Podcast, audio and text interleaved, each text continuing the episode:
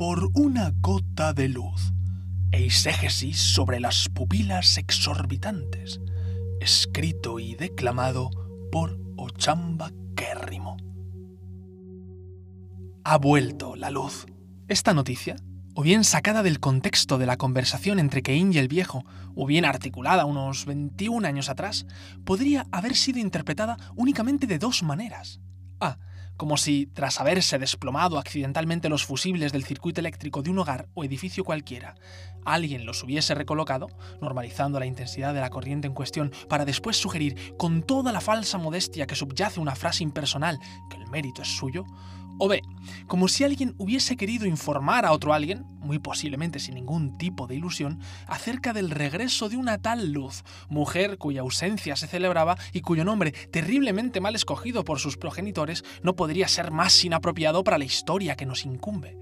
Sin embargo, puesto que no podemos eludir ni la conversación entre Cain y el viejo, ni el momento en el que ha sido articulada, la noticia nos invita a una tercera interpretación. ¡Te lo dije! gritó instintivamente el viejo, y con tal brusquedad que poco le faltó para saborear el pétreo suelo de su habitación. En lugar de tan apetitoso manjar, permitió que su vista tropezara con la difuminada silueta de su interlocutora.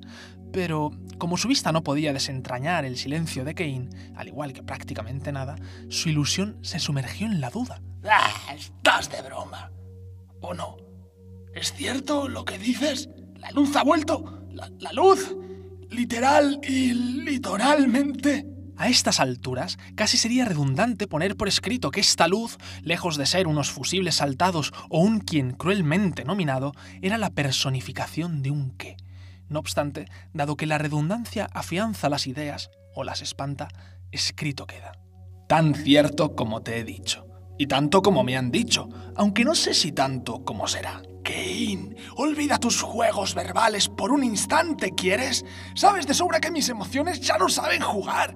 Kane tomó su mano entre las suyas y con toda la ternura que le inspiraba el viejo, le susurró. Es cierto. ¡Te lo dije! Volvió a gritar, deshaciéndose repentinamente de las manos de Kane y golpeándose el pecho una y otra vez, cual chimpancé en celo. Cuando fue capaz de reprimir sus primigenios impulsos, se le ocurrió proferir un mensaje más. ¡Te lo dije! Así era el viejo. Un hombre, como se puede apreciar, elocuente. Un hombre bienhumorado que gozaba de una vista acorde a su edad, o sea, nula o casi tanto como sus ingresos.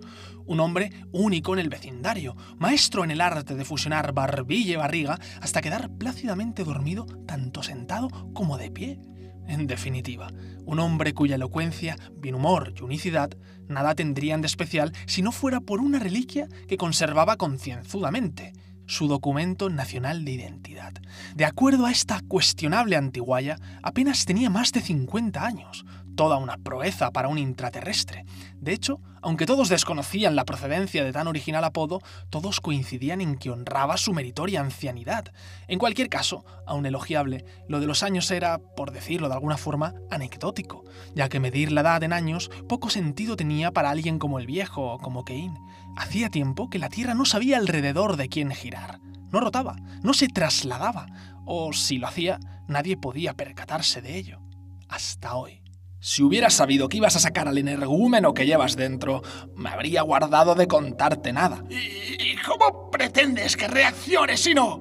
¡King! ¡La maldita luz ha vuelto! Si lo repites una vez más, voy a acabar pensando que la noticia me la has dado tú. Oye, Kane, piensa lo que quieras, pero te lo dije. Te dije que volvería. ¡Te lo dije! Tan pronto como el viejo desgastó esa conjunción del verbo decir, manifestó su incredulidad poniendo en práctica una gesticulación impecable que, por su complejidad, muy poca gente puede dominar. Sonreír al mismo tiempo que la cabeza gira de izquierda a derecha una vez y otra y otra y otra. Kane, por su parte, se entretuvo mirándole, más divertida que irritada. Aun sabiendo de antemano que la noticia sería difícil de digerir, jamás habría sospechado que al viejo se le atragantaría. Eso sí, motivos tenía para atragantarse. El viejo era de los pocos que había sostenido con una fe inquebrantable que la luz volvería, tal y como predijeron los últimos informes científicos emitidos antes del eclipse solar. Aunque también es cierto que estos informes apuntaban un eclipse temporal, no de 21 años, sino de, como muchísimo, 6. Ante tamaño error de cálculo, es harto comprensible que la gente corriente hubiese perdido la esperanza que el viejo no. No tendrás algo de beber, se arriesgó Kane, lamentando interrumpir semejante exhibición de talento bifuncional. Tarde. El viejo detuvo el vaivén de su cabeza, borró su felicísima sonrisa y acto seguido se aferró a una nueva y complejísima idea. Esto hay que celebrarlo. La excusa de la celebración estimuló con fantasías la sed de Kane. Enseguida se imaginó desempolvando de algún rincón de la casa del viejo alguna selecta bebida, burbujeante, frutal o destilada, de esas que te convidan a entrar en calor y con la que, dadas las circunstancias, no le importaba lo más mínimo saciar su sed. Más aún, su etílico antojo le trajo a la mente cómo el negocio de las bebidas alcohólicas se había disparado conforme el sol se había ido oscureciendo, ya fuera por la necesidad de mantener la temperatura corporal estable, ya fuera por la necesidad de sobrellevar el erróneamente llamado apocalipsis completamente ebrios. Por ese entonces, marcas como Rompecabezas o Whiskitos habían rozado las cotas más altas de los índices bursátiles de referencia, rivalizando con empresas de productos bioluminiscentes o con la macrocorporación italiana Jack K. Nota. Hablar de K implica hablar de la gigantesca farmacéutica napolitana que empezó suministrando medicamentos con el noble propósito de aliviar el dolor de cabeza causado por los desequilibrios del sueño y el continuo forzamiento de los ojos, para luego terminar monopolizando, sin nobleza ya, el mercado de los fármacos del mundo entero. Para comprender la magnitud de su presencia en el globo, recordemos que sus medicamentosos remedios consiguieron imponerse como símbolo regional campano a la sfogliatella, a la pizza margarita y a la mozzarella. Uniendo las graduadas fantasías de Kane a los antecedentes históricos recientes, no era de extrañar que, en ocasiones muy especiales como lógicamente era esta, el anfitrión ofreciera a sus invitados, antes que un farolillo fosforescente una exquisita pastilla, que no dejan de ser ofrecimientos como poco rarunos, una copita de cava, una humeante taza de Glühwein o un brandy con hielos especiado con un añejo. Pero nada de esto fue ofrecido a Kane, quien, entre sorprendida y desilusionada, escuchaba la orden del viejo. Kane, hazme un favor, ¿quieres? Vete a mi habitación y debajo de la cama coge un sombrero. Bueno, en realidad es una caja. digamos que es un sombrero caja. Pues lo coges y sacas de él cualquiera de las latas de su interior. Debe de abrirse quitando una tapa o algo así. No la lata, el sombrero caja. Y cuando la tengas me dices. Gustosamente lo hago. Le respondió dulce y pacientemente Kane. Solo quiero recordarte que, hasta donde yo sé, seguimos en tu habitación. Mientras el viejo rumiaba... Pues estoy bueno. Kane se apresuró a llevar a término su cometido. No fue tarea fácil, y no porque la oscuridad de la habitación, únicamente confrontada por una tímida lámpara de lava, infinitamente mejor que los sacacuartos que se comercializaban antes del eclipse, se derramase sobre toda la estancia, sino porque el colchón de la cama, pese a su somierado esfuerzo, cedía sumisamente hasta casi tocar el suelo cada vez que el viejo aterrizaba sobre él, emitiendo unos chirriantes sonidos que ninguna seguridad garantizaban a quien estuviera tan loco como para ponerse debajo. Kane lo estaba. Aquí tienes tu lata, Exhaló Kane cuando por fin la extrajo, obligándose a no sudar más de lo necesario mientras, con sumo cuidado, devolvía el sombrero caja a su mortífero escondite. El viejo, que de nada de esto se había percatado, requirió a continuación un par de tenedores, platos y servilletas, que no una botella de tequila, como en realidad deseaba Kane. No sé qué habrá en el interior de esa lata, comentó al volver de la cocina con los enseres catativos repartidos entre sus manos. Pero si vamos a degustarla, por favor, permíteme que deje esto. Depositó los enseres catativos sobre la cama y toma mi robusto brazo. Pongamos rumbo a un sitio decente. Lo más parecido a un sitio decente, que no lo había, los aguardaba en el salón de la morada del viejo. Consistía en una diminuta mesa, incrustada a la pared por cortesía de uno de sus laterales, ubicada allí donde la penumbra se vestía de una mayor opacidad y acompañada de dos taburetes metálicos de los que no hace falta sentarse en ellos para deducir que son incómodos. Para alguien con apenas visibilidad, la mesa sería una mesa tan iluminada como cualquier otra parte de la casa. Para Kane era un charco de tinieblas en el que no estaba dispuesta a sumergirse, de modo que, al igual que había puesto en funcionamiento la lámpara de lava de la habitación del viejo, hizo lo propio con la del salón. Antes de marcharse, tendría que acordarse de desactivar ambas. Todavía no había conocido a ningún invidente que le hiciese gracia alguna recibir la factura de la luz. Además, en los tiempos que corrían, el derroche energético no era muy aconsejable. La escasez y mal estado de los conductos de ventilación sugerían que las velas, así como otros materiales inflamables, tampoco. Bastaba con que la experiencia te lo demostrara, como a.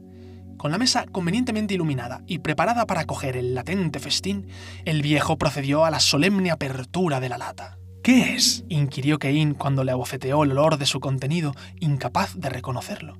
Ante el desconocimiento de su vecina y, por qué no reconocerlo también, las exigencias de su vientre, el viejo se relamió los labios, invadido más por el hambre que por el orgullo. Pulpo en escabeche. Pulpo en escabeche. Kane no podía salir de su asombro. Había transcurrido una eternidad desde la última vez que había probado un alimento cárnico, carne, pescado, molusco, ¿Qué más daba? Animal. Solo de pensarlo se le hacía la boca agua. Y no porque fuera una caníbal veganofóbica, adicta a cualquier ración de sangre, músculos, tendones y grasa que supusiese un desafío para la masticación molar y un esfuerzo extra para su sistema digestivo. Ni siquiera porque la falta de determinadas vitaminas, como la D, tuviese que contrarrestarla con suplementos de cualquier índole imaginable. No, la reacción de Kane era bastante más compleja. En el momento en el que el sol es engullido por una sombra acuciante distinta de la noche, que no cesa ni con la presencia del día siguiente, los animales, desorientados y más los ectotérmicos, pierden la referencia de su ciclo circadiano, sus relojes biológicos se desconfiguran y la naturaleza, hasta la fecha satisfecha de sus planificados desórdenes, entra en un estado de caos similar al que ocasionó Internet cuando las conexiones Wi-Fi expiraron por vez primera varios años atrás. Asimismo, las plantas, adictas a sus dosis de fotosíntesis, renuncian a seguir siendo catalogadas como seres vivos y se preparan para protagonizar el más triste de los desenlaces vegetales, el marchiticidio. Cuando la debilidad de sus miembros y frutos es tal que puede quebrar el primer eslabón de la cadena alimenticia, las reservas de oxígeno cuentan sus días, mientras la palabra extinción se escapa de los tratados de biología y con majestuosidad se asienta sobre el mundo, dispuesta a roer todo rastro de vida, promocionando así un cementerio todavía más descomunal que el que estrenaron los desdichados dinosaurios. Y todo ello sin olvidar la calurosa bienvenida de una nueva glaciación. ¿Qué puede hacer el ser humano entonces? Lo que está acostumbrado a hacer, posponer su final. Ese era el tétrico cuadro que paulatinamente había sido pintado sobre la faz de la Tierra a medida que el Sol se apagaba, o al menos lo era antes de que la luz, después de 21 años, se hubiera dignado a volver, si es que eso era cierto, tal y como Cain había anunciado. Por tanto, en semejantes condiciones de supervivencia, qué lujo era poder saborear algo parecido al pulpo en escabeche. ¡Delicioso! farfulló Cain antes incluso de descargar un trocito del susodicho pulpo sobre sus ávidas fauces, desde donde sus papilas gustativas expidieron agradecidas y placenteras señales a su cerebro. En realidad, delicioso era un adjetivo demasiado preñado de subjetividad, y más aún para alguien como Kane, que apenas había sumado el duodécimo año a su edad cuando la comida empezó a silenciar su sabor. Dicho de otro modo, el trocito del susodicho pulpo debía de saber a todo menos a pulpo, o sea, o a trocito o a susodicho, si es que alguien sabe a qué saben ambos. Es más, en el mejor de los casos, y a juzgar por la capa de polvo que lucía la misma, el viejo habría adquirido la lata recientemente, esto es, durante los años, para que nos entendamos, oscuros. En el peor de los casos, la lata habría entrado en simbiosis con el sombrero caja como medio de aprovisionamiento, de cara al futuro, esto es, de forma simultánea la emisión de los primeros comunicados de emergencia internacional que el eclipse, aún por llegar, había desencadenado. ¿Y cómo puede el contenido de una lata sobreponer indefinidamente su comestibilidad a su putrefacción? Quizás no se ha dicho que la lata de pulpo en escabeche del viejo era una lata de conserva, como su nombre eficientemente indica, conserva. Aún así, conservar un alimento entre 6, siendo optimistas, y 21 años solo sería posible con la intromisión del ser humano. De lo contrario, la lata, una vez abierta, sería tóxica hasta para la mirada. Efectivamente, el ser humano había intervenido. Recurriendo a un mayor repertorio de ingredientes químicos con los que perfeccionar la pócima del conservante, se había logrado prolongar sus efectos sin perjudicar lo más mínimo la salubridad del producto. Llámese ciencia, llámese magia. Otra cosa era que el estómago se acostumbrase a asimilar ingentes cantidades de conservantes a cambio de un mísero trocito de pulpo, o de albóndiga, o de garrofón después de 21 años, sorprendentemente se acostumbraba. El delicioso de Kane era la prueba de ello. Naturalmente, estos extremos de intervención nutricional no se habrían barajado siquiera de no ser por el inminente riesgo de hipotecar la salud global, como desgraciadamente había sucedido. Fueron medidas de precaución engendradas con un único propósito, garantizar la seguridad alimentaria. Una lástima que ni siendo uno se cumpliese demasiados años de vacas flacas, ni los excedentes acumulados desde la asunción de la amenaza hasta la completa desaparición de la luz solar, ni toda la producción destinada a salvaguardar tantos años de déficit agroalimentario fueron nunca suficientes. Al fin y al cabo, sin cultivos, sin animales, ¿qué estrategias antihambrunas sostenibles podrían haberse implementado? Oye, Cain, masculló el viejo mientras se recreaba en su cuarta porción del manjar enlatado, coincidiendo plenamente con el delicioso de su vecina. ¿Y no tenéis vosotros de esto en la granja esa donde trabajas? Si con lo de granja te refieres al hangar de cultivo, hasta donde yo sé, no sembramos pulpo. No digo que de vez en cuando no florezca algún atún, alguna ternera o algún... Kane, déjate de rollos, ¿quieres? Me refiero a si no tenéis alimentos como los de antes. Ya sabes, comida no procesada poco procesada, como este pulpo. Condujo una quinta porción a la puerta de su estómago, también llamada boca que ese pulpo estuviese poco procesado decía mucho del nivel de procesamiento de los alimentos que se consumían en los albores de la edad eclipsada. Nota. Edad eclipsada, como se puede colegir, era el término que habían difundido los pocos intraterrestres lo suficientemente adinerados como para satisfacer el capricho de seguir registrando la historia, esta vez desde su subterránea perspectiva. Ya que lo preguntas, no. Y no debería sorprenderte mi respuesta. ¿Por, ¿por qué? ¿Qué tipo de comida tenéis ahí? rumió el viejo. No sé cuántas veces te lo habré dicho ya. Miento, sí lo sé. Tienes la extraña costumbre de preguntármelo cada vez que comemos juntos. Hoy te lo perdono porque, honestamente, temo por tu salud. No deseo que la mezcla de noticia lumínica y pulpo escabechado te produzca un corte de digestión. ¡Anda ya! Sería más que normal cuestionarse por qué Kein vacilaba tanto a su vecino aunque hasta ahora no haya tenido ocasión de vacilar a nadie más que al viejo, queda confesado y destripado que su hábito vacilador era extrapolable al resto de sus relaciones de amistad. Para Kane, vacilar era una forma, la suya, de despojarse del afecto que sentía hacia aquellos que tenían muy alta estima. Hay quienes optan por empalagar a sus seres queridos con toda clase de sobamientos. Otros los asfixian con andanadas de cumplidos, sonrisas y gracias. Kane, por el contrario, si eras merecedor de tanta consideración y cariño, sencillamente te vacilaba. Si no, también. Ahora en serio, viejo, a ver si esto te refresca la memoria. Tanto las plantaciones de mi hangar de cultivo como, hasta donde yo sé, todas, están focalizadas en la fructificación. No pongas esa cara, existe la palabra de especies frutales, cereales y hortalizas. Transgénicos, sí, y menos mal que lo son. Si no, ya me puedes decir tú cómo íbamos a tener organismos vegetales vivitos y coleando decenas de metros por debajo del suelo, subsistiendo mediante ráfagas de luz artificial. Pero ocurren dos cosas. La primera, por su elevado coste de mantenimiento, son poquísimos los espacios consagrados a estas plantaciones. La segunda, a consecuencia de lo anterior, todo lo cosechado va directamente a los laboratorios, no a los consumidores. ¿Por qué? Porque en los laboratorios se confeccionan esas maravillosas cápsulas que luego disolvemos en agua o mezclamos con Kyuraki. Nota. Kyuraki era una masa elaborada con agua y harina mineral, el hallazgo más sobresaliente del último siglo, de consistencia similar a la del pan sin hornear que idearon los laboratorios pakistaníes con vistas al así llamado eclipse, para sufragar la manía bucal del masticado. Como es lógico, las encías y los dientes también tenían sus derechos y sus defensores. ¿Y qué tanto nos entusiasman? ¿Es comida procesada? Sí, pero te aseguro que sin esas cápsulas haría tiempo que la emaciación habría acabado con nosotros. ¿Emaciación? Ahí te has pasado de lista con tus conocimientos de jardinería. Mira que confundir la nutrición con la jardinería. Sí, el viejo también sabía cómo desenvolverse en el vacilante juego de su vecina, si bien es cierto que él participaba sin darse cuenta.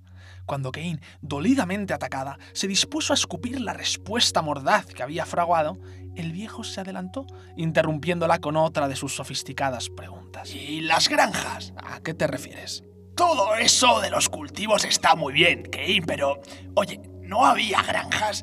Ya, ya sé que tú trabajas en un bazar de cultivo. Digo, granjas. Granjas con las que llenan las latas como esta. Alzó la lata de pulpo en escabeche tan torpemente que a punto estuvo de desperdiciar el poco contenido que en ella quedaba. Luego, para recompensar su sobrehumano esfuerzo, acertó a pescar otro de los trocitos con su tenedor. Granjas, en serio, Kane suspiró.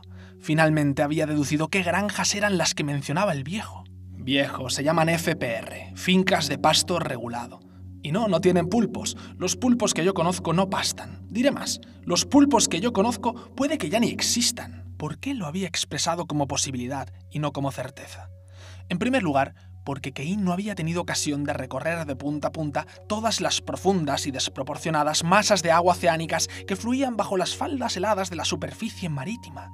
Pese a la ausencia del sol, el agua de la Tierra apenas se había congelado, de donde se infiere que, habiendo agua, ¿por qué no iba a seguir habiendo vida? Nota.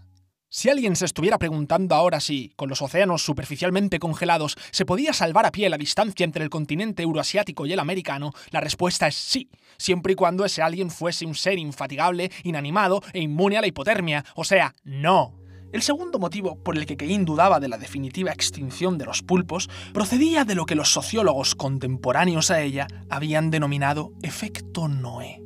Cuando el eclipse solar fue inminente, numerosas entidades ganaderas, asociaciones protectoras de animales e instituciones de conservación de la fauna y flora se preocuparon de cuál sería el porvenir de los seres vivos de nuestro planeta, que no el de nuestra humana especie, durante esos seis supuestos años de ostracismo solar, para lo cual Además de las fincas de pasto regulado, se recrearon hábitats y áreas aclimatadas en unos gigantescos espacios acuáticos y terrestres del subsuelo, llamados, como no, arcas. En ellas concentraron parejas de familias tanto animales como vegetales, a la espera de que la oscuridad descargase su diluvio de negrura. Pero hubo un pequeño problema. 21 años de eclipse. Que algún arca estuviese todavía en funcionamiento era un misterio aún sin resolver. Con lo cual, ¿habían pasado los moluscos cefalópodos octópodos a mejor vida? ¿Quién sabe? En lo que respecta al viejo, no parecía importarle lo más mínimo el destino de tan sabrosas criaturas. Quizás le entristeciese levemente no volver a probar nunca el pulpo en escabeche, como demostró al descubrir que su tenedor seleccionaba el último trocito de la lata. Pero lo concerniente a los moluscos cefalópodos octópodos le traía, y no cabe la menor duda, sin cuidado. Por eso no debiera desconcertarnos que dirigiese su curiosidad hacia otros derroteros. Oye, ¿y entonces ¿Qué tienen en esas granjas? Hasta donde yo sé, respondió Kane, mientras se deshacía de la lata en el único contenedor de la casa, para variar, inorgánico. El reciclaje orgánico apenas tenía presencia en los últimos años. ¿Por qué sería? Pacas de paja, un intrincado montaje de luces para que los animales no pierdan la referencia del día y de la noche y unos entes con tamaño de persona a los que vulgarmente se les conoce como trabajadores. Kane, quiero decir que qué tipo de animales tienen. Los del tipo aburrido, o sea, ni mamuts, ni gamusinos, ni unicornios. Únicamente unas pocas vacas, tres pares de ovejas y alguna que otra gallina. ¿Nada de cerdos? Los cerdos los pone la empresa ganadera de turno. Vulgarmente se les conoce como trabajadores. ¿Ves? Te lo dije. Todavía se hacen latas como la que nos hemos pimplado. Por supuesto que se hacen y hasta se comercializan. Pero hoy quién las puede pagar? ¿Tú? No. Yo tampoco solo la gente acaudalada de la submeseta central. Además, piénsalo, teniendo a diario un menú de gustación a elegir entre fármacos, agua, cápsulas o kiuraki, combinándolos como nos venga en gana, ¿quién se encapricharía con una minúscula lata de conserva? Pues yo, desde luego. Y yo también, viejo. ¿Para qué negarlo? Por un instante, Kane bajó la guardia de su vaciladora actitud, tanto que posó una de sus manos en el acolchado hombro del viejo, palmeándolo, tanto que se le escurrió de los labios un gracias por compartir tu pulpo escabechado conmigo. Pero enseguida corrigió sus excesos de afectuosidad con un Por cierto, no te importará que me lleve las tres latas que aún quedan en tu sombrero caja. ¡Ni se te ocurra! La salvajada reacción del viejo fue tan instintiva e inmediata que no le dio tiempo a asimilar que era una broma. Total, no me vas a ver. Esta última sí que supo gestionarla. Pero mañana sí. ¿Estás queriendo decir con eso que crees que lo del retorno de la luz es verdad? ¿O que crees que yo no lo creo y por eso me haces creer que tú tampoco lo crees creyendo que la mejor forma de hacérmelo creer es fingir creerlo? Ok, no, no me atormentes más, ¿quieres? Te dije que la luz volvería y la luz ha vuelto. Lo último que su vecina pretendía era herir sus sentimientos, por lo que enmudeció aquello que en realidad pensaba.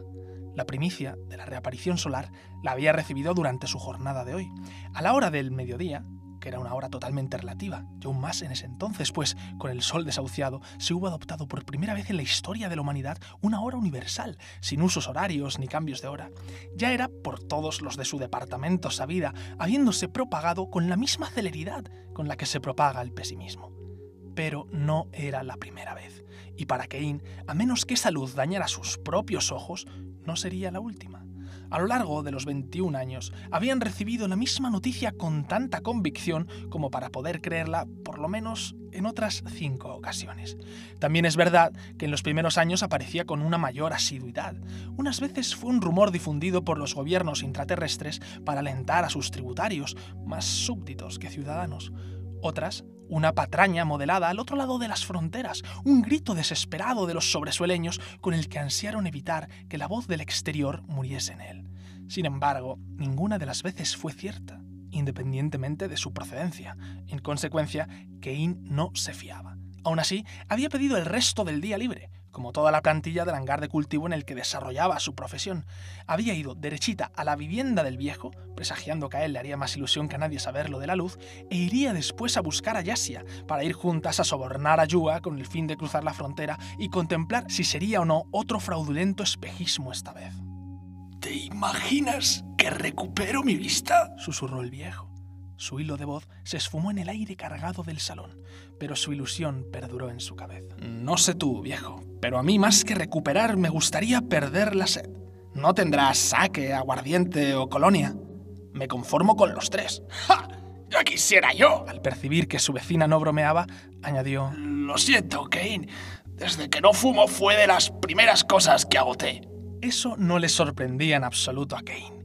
El viejo era de los intraterrestres que más tiempo había prolongado su tabaquismo, poco más de año y medio. Cierto modo, fumar pierde la gracia cuando no puedes ver el humo. Tiene menos gracia cuando ni siquiera puedes ver y es aún más absurdo y contraproducente cuando encima el apestoso humo no se diluye en el ambiente, sino que se adhiere a cada mota del aire que respiras. Efectos de estar varios metros bajo tierra. No en balde se inventó el tabaco de mascar, pero ni con esa se salvó la mercancía nicotinada filiación vegetal, ruina segura. Conclusión, las tabacaleras fueron de los primeros establecimientos en bancarrota, junto a las ópticas especializadas en gafas de sol y las compañías promotoras de viajes al Caribe. ¿Y qué alternativas se podían haber presentado ante alguien a quien las circunstancias fuerzan a dejar de fumar? A. Engordar. B. Frecuentar los territorios de la inquietud y la ansiedad. C. Tener dificultad para pensar con claridad y concentrarse. D. Vivir más tiempo. O E asfixiar el síndrome de la abstinencia humana con otros vicios, como por ejemplo la bebida. Entre tantas opciones, no sabiendo qué escoger, el viejo se había decantado por todas. Ahora bien, sin posibilidad de beber, uno no puede ser alcohólico por mucho tiempo. Oye, si te sirve de consuelo, tengo algo parecido en la cocina. Kane no se detuvo a escuchar el resto del ofrecimiento. Tenía sed, frío y ninguna gana de llevarse otra decepción solar sobria, de forma que salió disparada hacia la cocina. Cualquiera de las botellas de cualquiera de los rincones. Minutos después, vecino y vecino, desengañada y animado, colisionaban suavemente dos vasos rebosantes de agua, agua fresca y deleitosa, pero igualmente agua por la luz. Por la luz. Nota. Esta fórmula de brindis estaba lejos de ser una ocurrencia del momento. Se había popularizado entre el colectivo de beodos de la superficie, quienes, tras perder la conciencia, albergaban la esperanza de recuperarla con una resaca festejada con los primeros rayos del amanecer. Todos acabaron prefiriendo no despertar. Solo amanecía la resaca. El silencio que acompañó al brindis no debió de ser del agrado del viejo, quien se acordó de insistir en un aspecto para él crucial. Te lo dije, Kane, te lo dije. Kane sonrió. Había sido su vecina durante más de una década, en términos preeclipsados, y en todo ese tiempo no había podido sino admirarle, el elocuente, bienhumorado y único viejo. ¿Cuántos había conocido en su misma situación, con su misma edad, con su misma ceguera de adaptación al entorno, con su misma prejubilación vetada y su misma congelada pensión, sin empleo, sin honorarios, sin nada, que no hubiesen abrazado sin dudar el regalo del suicidio asistido? Solo a él. Si esta vez fuese cierto, no me malinterpretes, no digo que lo sea, pero si lo fuera, ¿qué sería aquello que más ilusión te haría volver a contemplar? ¡Ja! Como si no hubiera fantaseado con eso una y mil veces. Y te por seguro que esta vez lo es. Lo que más ilusión... Yo, yo eso te lo digo. Las luces de la noche, con las estrellitas que brillan, y la luna que cambia, y los ruidos que hacen los bichos, y los búhos, y todo eso. No, mejor, las caricias de un rayo de sol en mis rechonchas mejillas. No, no, no. Oye, aún mejor. La lluvia, el cielo gris, las nubes grises, el campo gris y en medio de todo lo gris, la lluvia, con su sonido amansador, inconstante, húmedo, que te resfríes y te dé igual, que te embarre los zapatos y te dé igual, que te moje y te dé igual. Tú lo que echas de menos es una buena ducha. Y lo entiendo, ¿eh? Hace tiempo que hueles de una forma un tanto peculiar. ¡Anda ya! Lo que tiene uno que oír. Resopló el viejo, fingiendo enfadarse. Oye, Kane, ¿y tú qué? ¿Tú no echas de menos nada? Sé que eras una niña cuando sucedió, pero ¿qué te gustaría volver a ver? Sin el menor asomo de duda, un eclipse solar. Ambos se echaron a reír. La risa podría haberse desvanecido en el acto, pero en esta ocasión decidió posponer su despedida. Los oídos intraterrestres no estaban acostumbrados a una música de esta clase, y ya iba siendo hora de que permeara tan sana costumbre. Cuando Nikein y el viejo pudieron desternillarse más, se personó un silencio que sí fue del agrado del viejo, el que necesita un cuerpo para desbravecer sus retribuidos abdominales. Inmediatamente después, la conversación volvió a entablarse, en la misma línea soñadora de Isíes, copa tras copa de agua, junto a las visitas al servicio pertinentes e easy tras easy de imaginación, el viejo, a una temperatura de 128 minutos, consiguió fundir su barbilla en sus retribuidos abdominales. En otras palabras, se quedó dormido. Kein, en lugar de despertarle, incrustó su cuerpo a la pared para que estuviera en igualdad de condiciones respecto a la mesa y para que la gravedad moribunda de la Tierra no le destronara del incómodo taburete metálico. Con la seguridad del viejo avalada por la mesa y la pared, Kane, con el mayor sigilo, se marchó de la vivienda. No obstante, casi al instante estuvo de vuelta. Había olvidado desconectar dos tímidas lámparas de lava.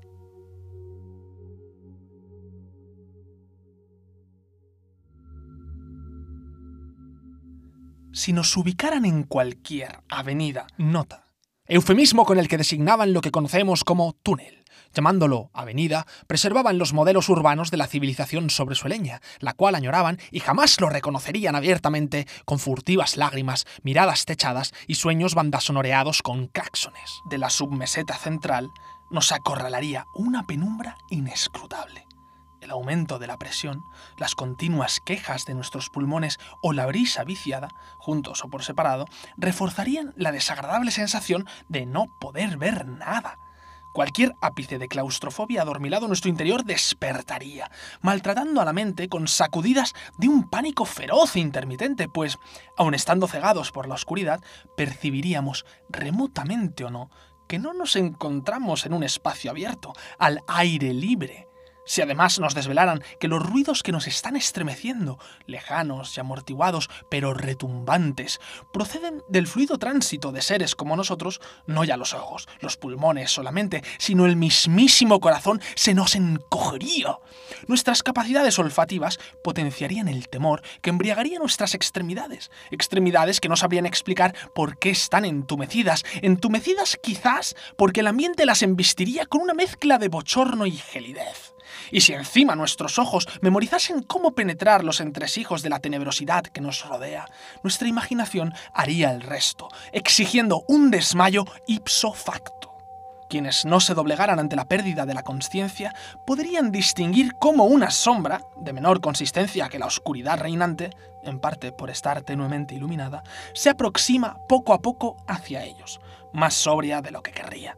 Cuando estuviese lo suficientemente cerca como para poderse delimitar su silueta, en base al sinfín de capas que la envuelve, el infarto de los valientes que han renunciado a desmayarse tendría lugar. Y si alguien, contra todo pronóstico, siguiese medianamente lúcido conforme la figura pasa de largo, a menos que no hubiera observado sus facciones, no tendría posibilidad de escapar de la muerte, propiciada por su cuestionable interpretación visual, la cual le combinaría preferir morir antes que a creer que exista tal ser, que no era ni troll de las cavernas, ni trasgo, ni monstruo, ni prodigio alguno que nuestro humano imaginario pueda concebir, era peor, una persona. Afortunadamente, nosotros no hemos subsistido 21 penosos años bajo tierra. Esa persona sí. Suponiendo que nuestras miradas pudiesen divisarlos, sin su consecuente desmayo, infarto o muerte, tres aspectos de ella, por no referir 18, saltarían a la vista. Uno, sus pupilas, tan negras que conjuntan con el ambiente, tan dilatadas que les falta espacio en el globo ocular para expandirse, y tan glotonas que con tal de devorar cualquier pizca de luz se habrán merendado hasta el colorido traje del iris. 2. La gracia y la presteza con que camina, sobreponiendo estilo y velocidad al peso anclatípico que ejercen sus multiformes kilos de ropa, exclusivamente escogidos por sus propiedades térmicas. Nota. La moda textil de la edad eclipsada nada tenía que ver con las modas anteriores. Sin rastro del sol, tirantes, short, chanclas, pantalones rola, pinkies, minifaldas y playeras, así como tantos otros calzados y prendas de vestir, habían pasado a la historia. La vanguardia estilística más glamurosa del momento estaba encabezada por camisetas holgadas y lanudas, forros polares y sujetadores térmicos de piel sintética. En otras palabras, si no parecías una croqueta andante, definitivamente no ibas a la última. Y tres, el cachivache que, pendiendo de una de sus enguantadas manos, tenuemente la ilumina. El cachivache, dicho sea de paso, no era eléctrico, como casi nada en la edad eclipsada, sino orgánico. ¿En qué sentido? En el único en que puede serlo el extremófilo organismo del insecto que moraba preso en su interior. Está bien, no era un cachivache cualquiera, y no era un insecto cualquiera. El cachivache era transparente y cúbico, el insecto, similar a la luciérnaga, pero más luminoso, más patoso y más crujiente, o si se prefiere, menos luciérnaga. Desde la diáfana prisión del cachivache, al desventurado insecto no le quedaba más remedio que despedir haces de tenue luz añil lo suficientemente largos como para que su celadora vislumbrara por dónde iba, pero lo suficientemente cortos para que no vislumbrara nada más. Un dato que puede parecer irrelevante en estos momentos, y posiblemente lo sea, es el nombre de la poseedora de tan avasallada criatura, la de las pupilas desorbitantes, la que está rebozada en materia textil, la que camina con gracia y presteza por una de las avenidas de la submeseta central en la que hemos sido casualmente ubicados, la que se dirige hacia... Un momento. No se ha dicho hacia dónde. ¿O sí? Sea como sea, volvamos a su nombre. Como es costumbre en nuestra especie, su nombre era uno que sus progenitores habían acordado antes de que naciese, con la esperanza de que fuese varón. No lo fue, mas no se lo cambiaron, inaugurando así una nueva costumbre. ¿Lo podían haber previsto en una ecografía? Sí, dado que fue engendrada antes del secuestro del Sol, pero prefirieron que fuese sorpresa. ¿Podían habérselo cambiado cuando resultó incuestionable que el bebé había nacido mujer? Sí, pero se sintieron tan decepcionados que no quisieron pensar en otro, ni nombre ni bebé. Y a la recién nacida le supuso eso un conflicto de identidad sexual o de género a largo plazo. Más allá del de crecer en una familia que concibe tu femenino nacimiento como un error de cálculo cromosómico, no, al fin y al cabo solo era un nombre. ¿Cuál? el que a lomos de un grito y una bicicleta salió disparado en su dirección, reverberando por buena parte de la avenida en forma de debía de proceder de la sombra que acababa de rebasarla. Mientras la curiosidad de Kane le inducía a descifrar la autoría de tan rechinante grito, la nuestra, casi con toda probabilidad, estaría volcada en lo concerniente a la bicicleta. Vayamos por partes. La bicicleta. En la actualidad eclipsada, la bicicleta era el medio de transporte más difundido y prestigioso. Difundido porque, para el intraterrestre estándar, era bastante más accesible y ligeramente más manejable que un coche, un tren, un avión o un transatlántico. Prestigioso porque, dadas las inutilizadas circunstancias de los cuatro medios anteriores, su prestigio, al no tener rival con el que medirse, se enaltecía exponencialmente. Ni que decir tiene que, al igual que en el sector automovilístico, los modelos y el caché de las bicicletas diferían según la calidad de los materiales, su composición y el comercio al que acudieras. Desglosando la cuasi velocipedista oferta, podías encontrar desde chatarras con ruedas hasta protobicicletas multifacéticas. Aun con ello, el prestigio de la bicicleta distaba enormemente de esa era dorada en que, dicho vulgarmente, había funcionado sola. A día de hoy, a menos que pudiese recargarla con oleadas de luz solar, improbable, o con las descargas de voltios de un enchufe, aún más improbable, te verías obligado a hacer uso de sus cadenas y pedales, claro indicativo del desarrollo tecnológico del momento. Además, ser propietario de una no era algo tan corriente.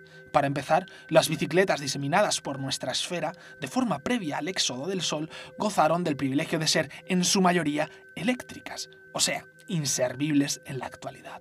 Para terminar, las otras pocas que dependían de energía cinética eran fruto, o bien de la inversión estratosférica de un ente acaudalado que no sabe en qué derrochar su dinero, o bien de una herencia de las generaciones ancestrales, como también lo fueron, aunque con ninguna practicidad, los teléfonos móviles, los electrodomésticos o los televisores, entre otros.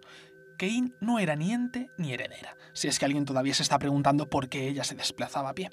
Y no hay que olvidar la relación entre las bicicletas y las progresivas tajadas que los recortes suburbanísticos habían propinado sobre la iluminación de los espacios públicos. Menor luminosidad en las avenidas igual a bicicletas aseguradas con ruedines. ¿Por qué? Bien sencillo no es una experiencia nada complaciente desplazarte a una velocidad de más de 12 km por hora con los ojos vendados por la oscuridad. Quien discrepe, por favor, invitado está a desafiar la vitalidad de sus huesos. Quien no, una vez desplegado el panorama ciclístico del inframundo, ya estaría en condición de desembocar su atención en la curiosidad de Kane y el rechinante grito. En escasos segundos desde la emisión del mismo, Kein había inferido que la combinación de grito y rechinante solo podía pertenecer al Otero, adolescente experta en proferir, con soltura, sonidos de ese tipo.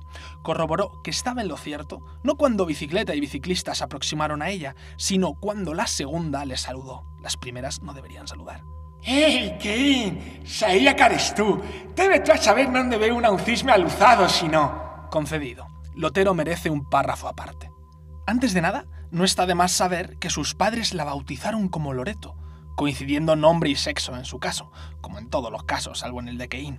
Sin embargo, debido a su extraordinaria propensión a permutar las consonantes de una sílaba a otra, todos terminaron llamándola como ella a sí misma se presentaba desde que era niña, Lotero. Partiendo de la base de que su mismo nombre era el resultado de una equivocación, el resto de su expresión verbal no podía sino ser igualmente desacertada, aun teniendo 16 años ya. Cualquier error lingüístico que se nos ocurra, ella lo ejemplificaba a la perfección, sin esforzarse siquiera. Bastaba con escucharla. Los especialistas que la habían tratado atribuían su torpeza comunicativa a una disfuncionalidad afásica. En contraposición al dictamen médico, las personas que la trataban, como Kein o sus familiares, atribuían sus deslices orales a la insuficiencia lumínica. Capacidades deductivas no les faltaban. Lotero había nacido, como tantos otros, en plena edad eclipsada. Desde los comienzos de esta, corría el rumor de que los nativos eclipsados eran bastante más obtusos que los alumbrados con los últimos vestigios del Sol, anomalías epigenéticas y esas cosas. De hecho, si todos hubieran sido como Lotero, en lo que a negligencias lingüísticas se refiere, ¿quién hubiera rebatido que la no luz fuera la causa de que se expresase nefandamente? Y más teniendo en cuenta que nadie sabía exactamente en qué consistía el paso de estas nuevas generaciones por las distintas instituciones educativas del subsuelo. Pero las leyes y teorías siempre apañan una excepción, y puestos a elegir, Lotero parecía bastante más excepcional que el resto de su generación, aunque no es menos cierto que su excepcionalidad corría peligro según se estaba pregonando, ese mismo día había regresado a la luz. Ahora bien, hasta que ésta no bañase los lapsus de su lengua, Lotero, de cara a la galería, padecería su disfuncionalidad afásica. De cara a sus allegados, la pobre tendría que lidiar con unas cuantas neuronas apagadas por el déficit de luz solar. ¿Era semejante trastorno del lenguaje o apagón neuronal doloroso? En absoluto, o al menos no para ella. En cambio, todos los receptores de sus encriptados mensajes se devanaban los sesos intentando traducirlos. El aspecto positivo, después de 16 años llamando la atención en el vecindario, uno estaba constreñido a dominar su peculiar lenguaje. Lotero, te preguntaría qué tal, pero la verdad, tengo prisa. Kane hizo un amago de reanudar su itinerario. No le apetecía lo más mínimo intercambiar frases amables, vacías o inútiles con nadie. Por lo visto, nuestra fásica no compartía su criterio. ¿Por qué? ¿A dónde te digieres? Hasta donde yo sé, no me dirijo. Me dirigía y con tu permiso me gustaría seguir haciéndolo. Ya iba a continuar cuando, de repente, la prisa y la descortesía de Kane mudaron de opinión, sincronizándose. Esto, Lotero, ¿cómo de bien sabes caminar? Lotero, pese a sus pocas luces, en su particular caso más bien ninguna, detectó sobre qué se había balanzado la mirada de Kane. ¿Quieres mi bicicleta, no? Por ejemplo. Uy, qué peligro. Kane no bromeaba. Mm, Kane, ya no conoces el criterio de mi prade. Una bicicleta es una cliviceta. A das, la requisito para ir con mis coguelas a la fontrera. ¿O no te has enterrado? Se decantó por un volumen mortecino y confidencial. Mi madre, se corrigió. Una pajarita me ha dicho que la luz, en un abrir y rezar de cojos, ha aparecido en el filamento esta mañana. ¿Qué? ¿Sabes lo que eso significa? Significa la obertura a un mundo sin eclipse. Más mejor, significa que ya no hay que esperar a que los pelos críen canas para broncearnos tumbadas a la manola. Poco más pudo añadir Lotero para subrayar que A. Su ambición no conocía límites y que B. Las frases hechas eran su punto fuerte. Entretanto, Kein, acostumbrada a sus patadas al lenguaje, le contestó enigmáticamente: Si hasta la pájara de tu madre lo sabe, a mí me da que significa más que eso. La madre de Lotero trabajaba en no se sabe qué gabinete del Ministerio de Asuntos Exteriores, incubando un despacho en uno de los cinco rascasuelos del gobierno local, con lo cual, si la noticia del retorno del sol procedía directamente de ahí, ya era de dominio público, o lo que es lo mismo, había más razones para desconfiar de su autenticidad, y por tanto, más razones para que Kein siguiese con su plan, que curiosamente coincidía con el de Lotero, ir a la frontera y cruzarla por intercesión de Yua. La diferencia radicaba en que Yua, para Kein, era un trabajador al que tendría que sobornar, mientras que para Lotero era un padre al que tendría que convencer. Por mucha que fuera la determinación de un adolescente, los lazos de consanguinidad son menos persuasivos que los lazos de un suculento soborno. Lotero no tardaría en descubrirlo. La realidad la desengañaría. En cuanto al bulo de la luz, si es que bulo era, estaba lejos de ser inesperado, por más que Kein le defraudara. El gobierno de la submeseta central yacía más fragmentado que nunca, hasta el punto de sostenerse milagrosamente en pie. 21 años de vida con un sol desterrado solo entienden de una forma de gobierno, la anarquía, en todo su esplendor. Pese a todo, el anárquico sistema se seguía posponiendo, en parte por preservar las viejas tradiciones democráticas, en parte porque los intraterrestres habían gozado siempre de ciertos privilegios. Para comprender mejor estos privilegios, deberíamos remontarnos al origen de las ciudades subterráneas. Hagamos un paréntesis. El germen de estas metrópolis suburbanas, en primera instancia, nada tuvo que ver con el eclipse del Sol. Tanto es así que las primeras invenciones de la geotecnia estuvieron orientadas a soterrar no una raza en peligro de extinción, sino el tráfico desaforado de las gigantescas urbes. Dos fueron los motivos, las políticas anticontaminantes del tipo por un aire más limpio y la escasez de carreteras y espacios que dieran cabida y fluidez al ir y venir del transporte público y privado. Teniendo de referencia esos dos pilares argumentativos, cualquier solución que partiera de la ficción y la suspensión aérea como alternativas a la agilización del tráfico se desechó tan rápido como se propuso, pues iba contra el principio del aire más limpio, así como contra la seguridad ciudadana. No era muy tranquilizador transitar por las calles de una ciudad en las que en cualquier momento se te puede caer un coche volador encima. Por el contrario, apuntando hacia abajo en lugar de hacia arriba, los problemas ocasionados por el tráfico se subsanaban al instante, infestándose las entrañas de la tierra con interminables redes de avenidas. Eso mismo hicieron, y a fondo. No obstante, con los medios de transporte soterrados, la saturación poblacional de las ciudades era cuestión de tiempo, si no paralela. Entre las riadas de inmigración, la alarmante evacuación de las áreas rurales y la elasticidad de la esperanza de vida, pronto los núcleos urbanos más solicitados no dieron abasto, ni siquiera desparramándose sobre sus inmediaciones. Metrópolis como las de Tokio o Ciudad de México experimentaron una inédita dimensión de la superpoblación, el barroquismo social, que viene a ser sobrecargar hasta la saciedad cada insignificante recoveco con ornamentaciones humanas, o mejor dicho, con humanos. Por fortuna, poco después estas mismas metrópolis ingeniaban un nuevo modo de eludir la asfixia comunitaria incipiente, conquistando con rascasuelos vírgenes capas de corteza terrestre. Y no solo eso, para que toda la presión no recayese sobre los hombros de la ciudad, se aventuraron a colonizar las profundidades de mares y océanos. De esta forma, la Atlántida tuvo que compartir sus dominios submarinos. Decenios más tarde, justo cuando la sobreabundancia de concentraciones de hombres y mujeres de nuestro planeta parecía haber hallado un equilibrio, a costa de costosas inversiones, generaciones sofocadas y ordenadas extracciones de tierra y agua, el Sol decidió mostrar su disconformismo. ¿Qué es eso de que una especie se oponga a su natural y programada extinción? Resignado con nosotros, cuentan los astrónomos intraterrestres, por razones obvias más cuentistas que astrónomos, que el Sol se amistó con un astro desproporcionado, de mayor tamaño que sí mismo, y le convidó a atravesar nuestro sistema planetario, llevándose consigo tanto la gravedad imperante como los planetas más próximos a su anfitrión. El convidado, después de entrometerse con cautela y solemnidad, acaparó la estrella solar para sí y celoso del resto del universo no la soltó jamás, empujando al resto de los pretendientes del Sol a orbitar incongruentemente a la deriva. Con explicaciones tan científicas, fundamentadas y axiomáticas como esta, cualquiera podría pensar que el astronómico invitado fue, como poco, algo descortés para con su huésped y el resto de inquilinos de la galaxia que, con toda su buena intención, lo habían acogido como a un igual sin comentarios. Lo que sí aconteció fue la aparición de una sombra en los cielos, distante y amorfa, y una escalonada evasión de la luz. La sombra fue difuminándose a lo largo y ancho de la bóveda celeste, acompañando noches y mañanas con su presencia, mientras que la luz, en vez de escaparse impetuosamente de la estrella diurna, se fue consumiendo en un plazo de varios años. De modo que ahí se tenía la humanidad, abrumada, impotente ante el avance de esa sombra y con un sol, señor y dador de vida, que cada día era menos señor y daba menos. Por cuestiones que nada tenían que ver con la superpoblación, sino con la habitabilidad, los países más próximos a los polos, como los del norte de Europa, fueron los primeros en sumarse a la iniciativa japonesa y mexicana. Compartían la extraña impresión de que un iglú de barro era menos refrigerante que uno de hielo pero la temperatura disminuía para todos, por lo que, conforme el sol fue ahogándose en los brazos de la sombra, que se tildó de eclipse, el resto de países siguió sus pasos. En poco tiempo, las naciones que se lo podían permitir se clonaron bajo tierra. Las que no, anticiparon la temporada de invierno.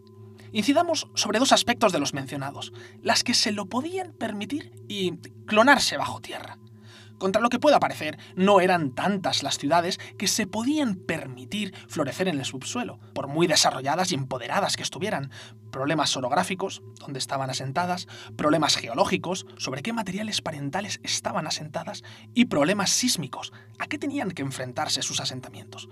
Es más, las que se lo podían permitir ni siquiera incorporaron en sus proyectos de clonación a todos los estratos de sus sociedades, ni mucho menos, dado que clonarse bajo tierra precisaba de tres elementos, dinero, dinero y dinero. Muy, pero que muy pocos bolsillos desembucharon las cantidades pertinentes como para financiarse viviendas bajo tierra. ¿Y a quiénes pertenecieron estos bolsillos? Por supuesto, a los de siempre. Clases pudientes, por su potencial creador, y gobierno, por sus obligaciones y necesidades sociopolíticas. Y aquí es donde interviene la madre de esa adolescente con serios problemas de comunicación oral que confundía felonía con felación. Como se ha dicho, la madre del Otero trabajaba en no se sabe qué gabinete del Ministerio de Asuntos Exteriores, incubando un despacho en uno de los cinco rascasuelos del gobierno local. Pues bien, esos cinco rascasuelos del gobierno local fueron los encargados de efectuar la clonación bajo tierra de su sobresueleña ciudad en particular, del mismo modo que otros gobiernos y países hicieron lo propio con las suyas. Todos ellos necesitaban un funcionariado capaz de coordinar los mismos organismos públicos que en el exterior, un personal laboral capaz de poner en marcha los mismos sectores de producción que en el exterior y una fuerza militar capaz de mantener el mismo orden que en el exterior. Bueno, mejor otro orden pero había una significativa diferencia respecto al exterior. La tercera edad y el grueso de las familias por debajo de un umbral determinado de riqueza fueron, en un principio, prescindibles. Como resultado, aun con tan radicales regulaciones de los censos intraterrestres, la humanidad volvía a protagonizar fascinantemente el resurgir del progreso, el resurgir de las oportunidades, el resurgir de la vida en las condiciones más adversas, en definitiva, el subterráneo y bollante resurgir de la civilización se habían descubierto nuevas formas de procesar y transformar la energía geotérmica. Gracias a alternativas como los hangares de cultivo o las fincas de pasto regulado, se había urdido una economía relativamente sostenible. Incluso se habían originado esporádicos movimientos de turismo lombriciento. Mas el sol ajeno a estos portentosos logros, acabaría desapareciendo por completo, eclipsado en su totalidad. Cuando así fue, las cosas se complicaron a ambos lados del telón de la superficie. Durante los primeros años, la estabilidad fue una utopía casi palpable. A fin de cuentas, el Sol iba a regresar al término de los seis primeros, como proclamaban a los cuatro vientos los informes de los especialistas. Con esa esperanza, las cajas de ahorro energético y los bancos de alimentos hacían de las suyas, sosegando los ánimos de la población. Y en el plano político, los distintos dirigentes estatales mantenían la correspondencia, gobernando en paralelo intraterrestre y sobresueleñamente. Pero no por mucho tiempo. Llegó el séptimo año, y la única diferencia que se apreció en el cielo fue el peso de una temperatura aún más ínfima e intolerable.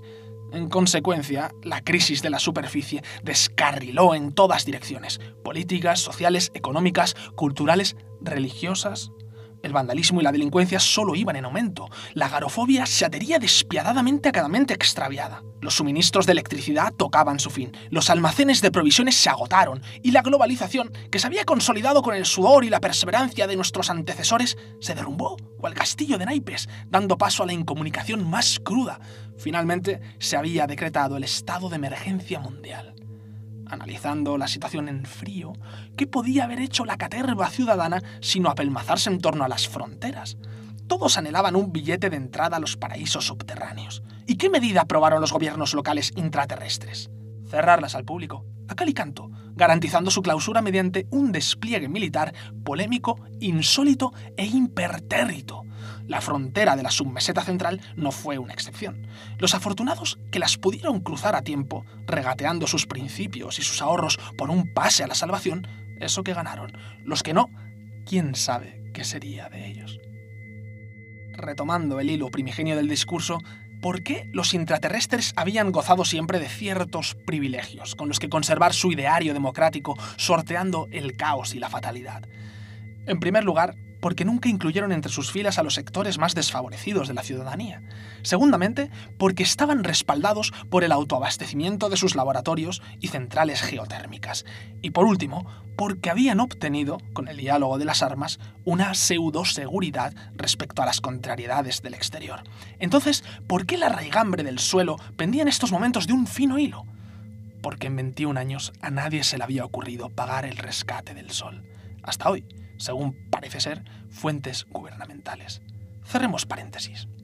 Toda esa perorata contextual excedía con creces las posibilidades de raciocinio del Otero, por lo que Kane, que no estaba dispuesta a perder su tiempo explicándoselo, lo invirtió refiriéndole nuevamente sus requerimientos. Entonces, ¿me prestas tu bicicleta?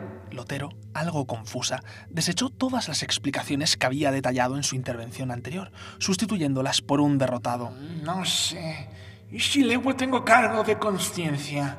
Kane, saboreando su victoria, la apuntaló con la más poderosa argumentación del arte de convencer, la mirada. Estoy bien, te la resto, pero con una convicción. Me la tienes que revolver antes de las seis. No sin desgana, Lotero, noqueada moralmente, se bajó de la bicicleta, ofreciéndosela con reticencia a su nunca tan inoportuna vecina, como cuando un niño, más veloz y desalmado que el resto, atesora con ahínco todas las chuches de una piñata hasta que un adulto, percatado de ello, le comienza a torturar con el espantoso eslogan de hay que compartir.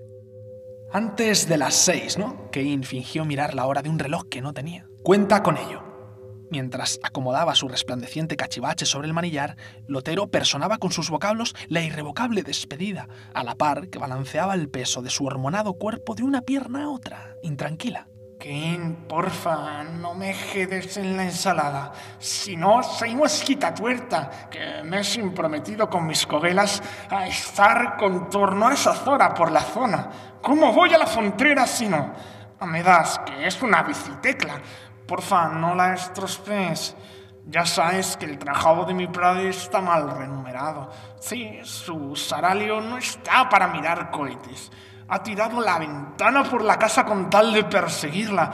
Y eso, que no te olvides de revolverla a tiempo. Pues mi padre... Querida, me estás sulfurando. Y eso que ni siquiera me he subido a tu bicicleta todavía. Perdona, Kane, que no te quiero surfar, pero es que no sé ni a dónde... ¿Alguna vez te he fallado, engañado o defraudado? La tranquilizó Kane, repasando mental y fugazmente cuando incendió, por equivocación, la cocina de los padres del Lotero con una olvidadiza candela, o la noche en que le ofreció a esta un postre de cumpleaños elaborado intencionadamente con sal en lugar de azúcar, o el incidente en el que, intentando ayudarla a subir una mesita de noche, como todas las mesas en la edad eclipsada, la mesita acabó hecha pedazos escaleras abajo. Entonces no te preocupes. Si no me preocupo, solo que... Con toda la delicadeza con la que puede adornarse una interrupción, Kein la interrumpió una última vez. Lotero, eres una tía repleta de virtudes que quizás nunca nadie pueda apreciar, pero hasta donde yo sé, tu labia no es una de ellas. Dicho lo cual, y con un gesto de agradecimiento ni profundo ni honesto, Kane se puso en marcha, o trató de hacerlo. Menos mal que la bici estaba provista de ruedines, pues entre su aparatosa indumentaria y su corta experiencia en un sillín fue un milagro que no se diera de bruces contra el suelo a los pocos metros. Lotero, que conocía de sobra a su vecina y por consiguiente temía lo peor, no por Kane, sino por su bicicleta, fue testigo de cómo, gracias a no se sabe qué, la principiante ciclista se perdía en el horizonte, integrándose en la sombra de la avenida. Eso sí, a trompicones. Lamentablemente, en el momento en el que Lotero murmuraba Ahí va mi pro de bicicleta. Nota. A veces, muy contadas, la probabilidad más improbable de que una frase fuese bien pronunciada por Lotero se ponía de su parte, asombrándole hasta ella misma. Una última inquisición se amoldó a la punta de su lengua, y antes de que fuese demasiado tarde, la liberó con otro de sus rechinantes gritos. ¡Ya me das! ¡No me has dicho en dónde te digieres! No, demasiado tarde.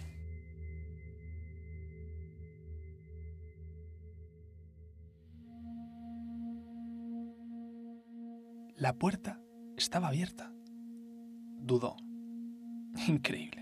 Aun habiendo transcurrido 21 anómalos años, la idea de llamar al timbre todavía sobrevolaba sus pensamientos. Idea absurda, no porque no hubiese timbres en las viviendas, que lo sabía, sino porque no había cerraduras en las puertas. Se supone que los intraterrestres eran los remanentes más civilizados de la humanidad, o los más ricos. Por ende, si se llamaba al timbre era más por educación que por necesidad. Y aún así, Kein, más pragmática que educada, siempre dudaba. Debía de ser cierto que los pozos de los viejos hábitos sobreviven cosidos a la memoria. Aunque también lo era, que se pueden desechar. ¿Cómo? Por ejemplo, atravesando el umbral de una puerta en la que no vives tú, sin llamar siquiera. Así lo hizo Kein. Una vez dentro, se dejó guiar por las melodías de los sueños o ronquidos y no por la luz añil de su cachivache, estando la casa acicalada con radiantes lux lilias. Nota. La Lux Lilia era una variedad herbácea, quimiosintética y bioluminiscente que de los laboratorios se había infiltrado directamente en la natura, y no viceversa. Como dato curioso, resaltar que su fragancia era aún más cotizada que su luz. En la edad eclipsada, semejante disparate solo sería afirmable si el aroma de sus flores se sobrepusiese a la luz que emanaba de su ser. Tanto era así que superaba con éxito la labor ambientadorizante de los inciensos y las velas perfumadas que ya no convenía usar. Sin embargo, tras los primeros casos de alucinamientos y estupefacción, la Organización Submundial de la Salud había desaconsejado e incluso prohibido estar en posesión de más de dos luxlilias por vivienda. En la casa que había allanado Kein había un total de seis. Cualquier otra iluminación parecería superflua y cargante. Estas melodías oníricas, aterciopeladas e intermitentes, pero sobradamente perceptibles, la condujeron unánimemente a la fuente sonora, o ruidosa, fuente que tenía forma de mujer y nombre de Yasia. Evoquemos por un momento en el cuadro de nuestras mentes una femenil figura, embriagada por la juventud, de cabellos dorados y piel marmórea, que, enfundada en un confortable pijama, sensualmente reposa entre los pliegues de unas sábanas que dejan al descubierto sus delicados y descalzos pies. Pues bien, esa mujer nada tendría que ver con la Yasia que roncaba frente a Cain. La Yasia que roncaba frente a Cain era una mujer poseedora de una treintena de años, de melena afrorizada y tez negra, cada día más descolorida por la falta de luz solar, refinadamente vestida, pero ordinariamente despatarrada sobre un ajado sofá y cuyos pies presumían de lucir zapatos de semejantes. Kane, que no estaba de humor como para asistir a un ronco recital, se agachó Desenvainó con suavidad su diestra mano de la lanuda manopla, transitó con el roce de las livianas yemas de sus dedos por el dormido antebrazo de Yasia, en dirección a sus carnosos labios, y tras rebasar la hipersensible y epidérmica vestimenta de su cuello, le propinó, sin ningún tipo de reparo, tres sonoros cachetes en la mejilla izquierda, aún menos clamorosos que el berrido con el que violó el placentero silencio de la vivienda de su amiga. Buenos días, dormilona. ¡Jade! Cuando el insulto fue completado, la desubicación inicial ubicada y la cólera desinflada, Yasia se desperezó con un ¡Buena oscuridad, artista! Es lo que deberías haber berreado. artista. No dormía. Recababa inspiración. El bostezo que colocó entre medias presagiaba su regreso al mundo de los vivos, que no era poco. Desde la tragedia de Helios, rara vez se habían respetado los ciclos del sueño. Dormir era una odisea. ¿Cuándo dormías? ¿Cuánto dormías? ¿Hasta cuándo dormías? Sin un sol de referencia diario, el instinto se había atrofiado, el cansancio se había adueñado de cada cual, el sueño había decidido personarse cuando le diera la gana, ya fueran las 2 de la madrugada o las 5 de la tarde. A raíz de ello, algunas jornadas laborales se habían flexibilizado. ¿Qué se le iba a hacer si una vigilante nocturna se sentía más enérgica que nunca al mediodía? ¿O si un docente de enseñanzas primarias, por cuestiones metabólicas, prefería impartir sus no se sabe qué lecciones a las 24 horas? Ahora bien, que en la teoría solo fuesen unos cuantos los horarios adaptados, no quiere decir que en la práctica el resto de trabajadores cumpliese a rajatabla con los suyos. De hecho, no es que hubiese aumentado el absentismo laboral, lo que había aumentado era el somnolismo laboral, traducido como agudización de la pesadez de los párpados asalariados. Tan graves eran los embates del sueño que entre las nuevas medidas de seguridad promovidas por las empresas juiciosas figuraba un número nada desdeñable de medidas destinadas al equipamiento de los espacios profesionales con material incómodo. Una silla giratoria, un asiento reclinable, un sillón, todos eran potencialmente peligrosos, pero había más frentes abiertos. Ilustrémoslos. ¿Qué función desempeñaba un calendario bosquejado con meses mononocturnos? Simbólica. ¿Y las agendas? Costumbrista. ¿Y los relojes analógicos? Desesperante. El tiempo, la hora, eran más que nunca intrascendentes, convenciones más próximas a Morfeo que a la realidad. Y menos mal que Morfeo se dejaba tutear, pues sin poesía que supliera aquello que la ciencia ya no podía explicar, ¿qué nos habría quedado? Con qué inspiración, ¿eh? Kane no pudo contenerse y condimentó con sorna su comentario. Yo creo que no inspirabas más que aire y alguna que otra mota de polvo. Además, ¿desde cuándo pintas con saliva? señaló el charquito que bañaba la tela del cojín en el que segundos antes se había mimetizado la mandíbula de Yasia. Por más que nos maraville, sí, Yasia era pintora. Muy graciosa. ¿Has venido a burlarte de mí o a burlarte de mí con algo interesante?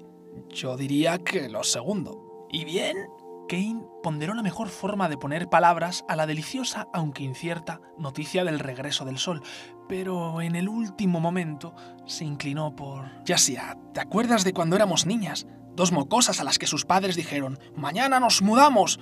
Y cuando preguntamos, ¿a dónde? Nos soltaron eso de al país de los topos. Y no queríamos marcharnos porque país sonaba muy lejos y topo animal pequeño, peludo y feo que un niño no sabe dibujar. Y tú me susurraste que sí sabías dibujarlo y no necesito ni la expresión facial de Yasia para que su planteamiento de la noticia se modificara con un giro drástico. La luz ha vuelto. ¿Estás de coña? La luz ha vuelto. Estás de coña. La luz ha vuelto. ¿No estás de coña? ¡Me cago en la... Cuando Yasia agotó su repertorio de improperios y la noticia impregnó sus recién despertadas conexiones sinápticas, se le ocurrió formular algo con sentido completo. Entonces, ¿vamos a la frontera? Kane sonrió. Esa era la avispada amiga que siempre había tenido, y no la malsonante blasfema que no sabía hilar dos ideas juntas sin recurrir a una maldición, palabrota o cualquiera de sus cacofónicos sucedáneos.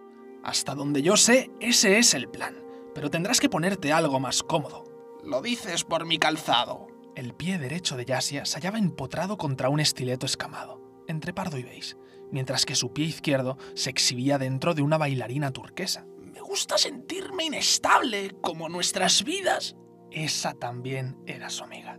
o por lo menos la faceta excéntrica, artística e idiosincrática de su amiga, la que podía retratar cientos de veces la misma Lux Lilia con distintas tonalidades de pastillas yaqueca desmenuzadas en agua, y mirar con tanta intensidad un pastel de Kyuraki hasta que éste no tuviese otra opción que decir algo, y cortarse mechones de su propio flequillo porque conseguía con ellos un trazo más impreciso y esfumado que con el pincel ordinario. No, lo digo porque vas a encandilar hasta el frío con ese vestido de primavera. Veo que te sientes terriblemente desgraciada hoy. La unión de esas dos frases aparentemente inconexas quizá merezca una explicación más detallada.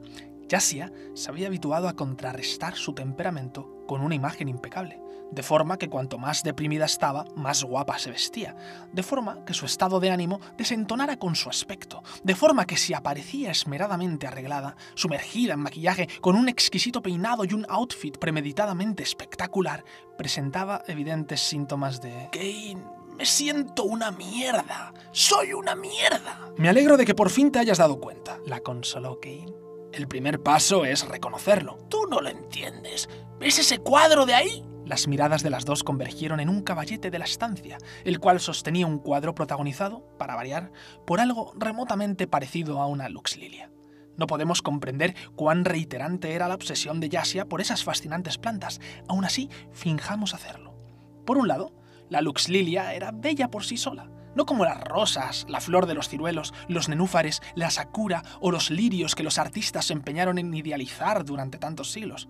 No, más bella, más bella y encima más odorífera, más odorífera y encima más afín a la cotidianidad de una persona, ya que las luxlilias eran plantas de interior, pero de interior de la tierra, del subsuelo, de un hogar. De ahí que un artista, con la sensibilidad suficiente como para quedarse prendada con su forma y colocada con su toxicómana frescura, no quisiese hablar, escribir, imitar, esculpir o pintar otra cosa. Por otro lado, la Lux Lilia era un manantial de luz. Esto es sumamente importante. En una era en la que el sol deambula extinto, ¿qué colores perpetúan la existencia? Desde luego no los que conocemos. La luz es la más formidable diseñadora de colores, pues el color no es sino una impresión producida por la luz. Por tanto, sin luz o con luces no naturales como la artificial, eléctrica y la de los organismos bioluminiscentes, la paleta de colores de nuestra percepción se reduce tajantemente dando lugar a otros expresamente apagados. Para un artista como Yasia, para quien el medio visual era el medio por excelencia con el que expresar su yo más auténtico, qué frustrante resultaba que todos los fenómenos ópticos, incluidos los de los colores fallecidos, pasaran desapercibidos ante sus ojos, unos ojos que cada día veían menos. Pero cerca de una Luxlilia, en cambio, todo a su alrededor cobraba vida, energía, color, normal que hubiese adquirido no una, sino seis luxlilias, con el fin de plasmar sobre lienzos y con un nivel de coloración y colocación mayor su forma de interpretar el mundo. Kane, a quien las luxlilias le parecían otra genialidad de los laboratorios y nada más, invitó a su amiga a la concreción. ¿Qué le pasa al cuadro? ¿Qué le pasa? ¿Qué le pasa? Que hace un par de horas se me ha ocurrido sacarlo fuera de casa. ¿Y sabes qué ha pasado? Que la luxlilia del cuadro estaba tan bien hecha que desprendía luz propia, y un vecino tuyo, al verla, ha corrido la voz de que la luz ha vuelto y te ha proclamado cabeza y mesías de una nueva religión solar. Probó Kane. ¿Pero qué? ¡No! ¿Solo mesías? ¡Kane! ¡Cállate! La reprendió Yasia, exasperada. Lo que ha pasado es que al llegar al pie de la avenida, mi composición de la Luxlilia se ha ennegrecido hasta no distinguirse absolutamente nada. ¿No será porque la avenida está a oscuras como prácticamente toda nuestra submeseta central? ¡Exacto! Impresionante tu descubrimiento. Ah, no me entiendes. Mírame. Kane la miró. Y ahora mira ahí. Kane miró ahí, donde reposaba una de las luxlilias zambullida en una estrambótica o artística maceta. Y ahí y ahí, donde reposaba otra. Y ahí, y ahí, y ahí, y ahí. Todas las luxlilias de la casa recibieron la mirada de Kane. Y ahora vuelve a mirar al cuadro. Kane volvió a mirar el cuadro. ¿Sabes lo que significa? No, no respondas. Era una pregunta retórica. Solo escucha. Kane escuchó. Significa que mis creaciones únicamente pueden ser apreciadas por alguien que posea, como mínimo, seis luxlilias. Alguien con menos no podría degustar la magia de la composición. ni se embelesaría con el jaspeado que envuelve en un segundo plano los contornos de la luxlilia, ni apreciaría el delicado tratamiento de la viscosidad, ni la sutilidad con la que se enmascaran las distintas películas de agua, ni cómo los sépalos esmeraldas de la luxlilia confluyen cromáticamente en sus moteados pétalos violáceos. Entiendo, añadió Kane con tacto y profesionalidad, pese a ser consciente de que ella casi no diferenciaba ni la Luxlilia en el cuadro, por no mencionar ya el segundo plano, la sutilidad, las películas o los violáceos. Artistas. Desde tiempos inmemorables, la supremacía de sus miradas solo recibía incomprensión. Lo que significa que tengo una pasión abocada al fracaso. Por fin estamos de acuerdo en algo. Kane, por más que bromeara sobre ello, estaba lejos de asimilar el alcance de la frustración de Yasia. Yasia, desde que empezó a tomar decisiones por sí misma, a partir de los 23 años, se había visto impelida a vivir a costa de los esfuerzos económicos de Kein, en una sociedad intraterrestre donde las inquietudes ociosas y culturales no sobrepasaban las ganas de comer, dedicarse en cuerpo y alma al arte era una hermosa forma de suicidarse. Por eso apenas quedaban artistas. Menos mal que Yasia contaba con una amiga como Kein, quien evitó con mucho gusto tan patético final. Pero Yasia, en vez de renegar de sus inclinaciones artístico-suicidas y hacer algo tan loco, inusual y dañino como trabajar, se aferró a ellas con más saña si cabe, recordándose cada mañana que una persona deshonesta consigo misma es una persona por siempre desdichada. Lo que no terminaba de digerir era que la desdicha también visita a las personas honestas, siendo especialmente insistente con los artistas haciendo oídos sordos a ello, y a pesar de las tribulaciones que se sucedieron en su vida, Yasia se mantuvo fiel a su corazón y a sus sueños, o a sus idílicos antojos, lo que equivalía a seguir dependiendo de Kane, esta vez desde un refugio geotérmico, Nota. Nombre técnico que recibían todos los edificios con carácter de vivienda del subsuelo, pues eran más parecidos a inmuebles bunkerizados que acogedores domicilios que algún día te atreverías a llamar hogar de las afueras de la submeseta central. No obstante, llegó un punto en que Yasia se sorprendió descubriendo que la pintura estaba condenada para siempre. Una sociedad de ciegos, para ella, intraterrestres mortificados con desórdenes visuales que no poseen más de seis luxlilias, que es incapaz de estimar los colores apagados de sus pinturas, las luxlilias desfiguradas o los retratos claroscuros de individuos de pupilas desproporcionadas encargados por entes acaudalados que derrochan su dinero por no saber en qué, en bicicletas y en cuadros, ¿cómo va a valorar, disfrutar o simpatizar con el talento de una pintora? Una sociedad donde la belleza que los sentidos desgranan se marchita bajo tierra, ¿cómo va a apostar por una profesión innecesaria? Una sociedad que tasa el arte como un residuo de la historia exterior, ¿cómo va a plantar la vista en un cuadro que le remueva las entrañas? El malestar emocional de Yasia, con su incongruente fachada de potes y alta costura, iba por esa línea. Pero eso va a cambiar, concluyó resueltamente. Por suerte, su sensación e identidad mierdáceas habían sido desafiadas por algo que cuanto más despierta estaba, más renovaba su confianza, su ilusión y su optimismo, hace tiempo oxidados. La luz ha vuelto. Ah, respecto a eso... No me jodas, Kane. arremetió con furia. Para una vez que me vengo arriba y ya estás cortándome las alas.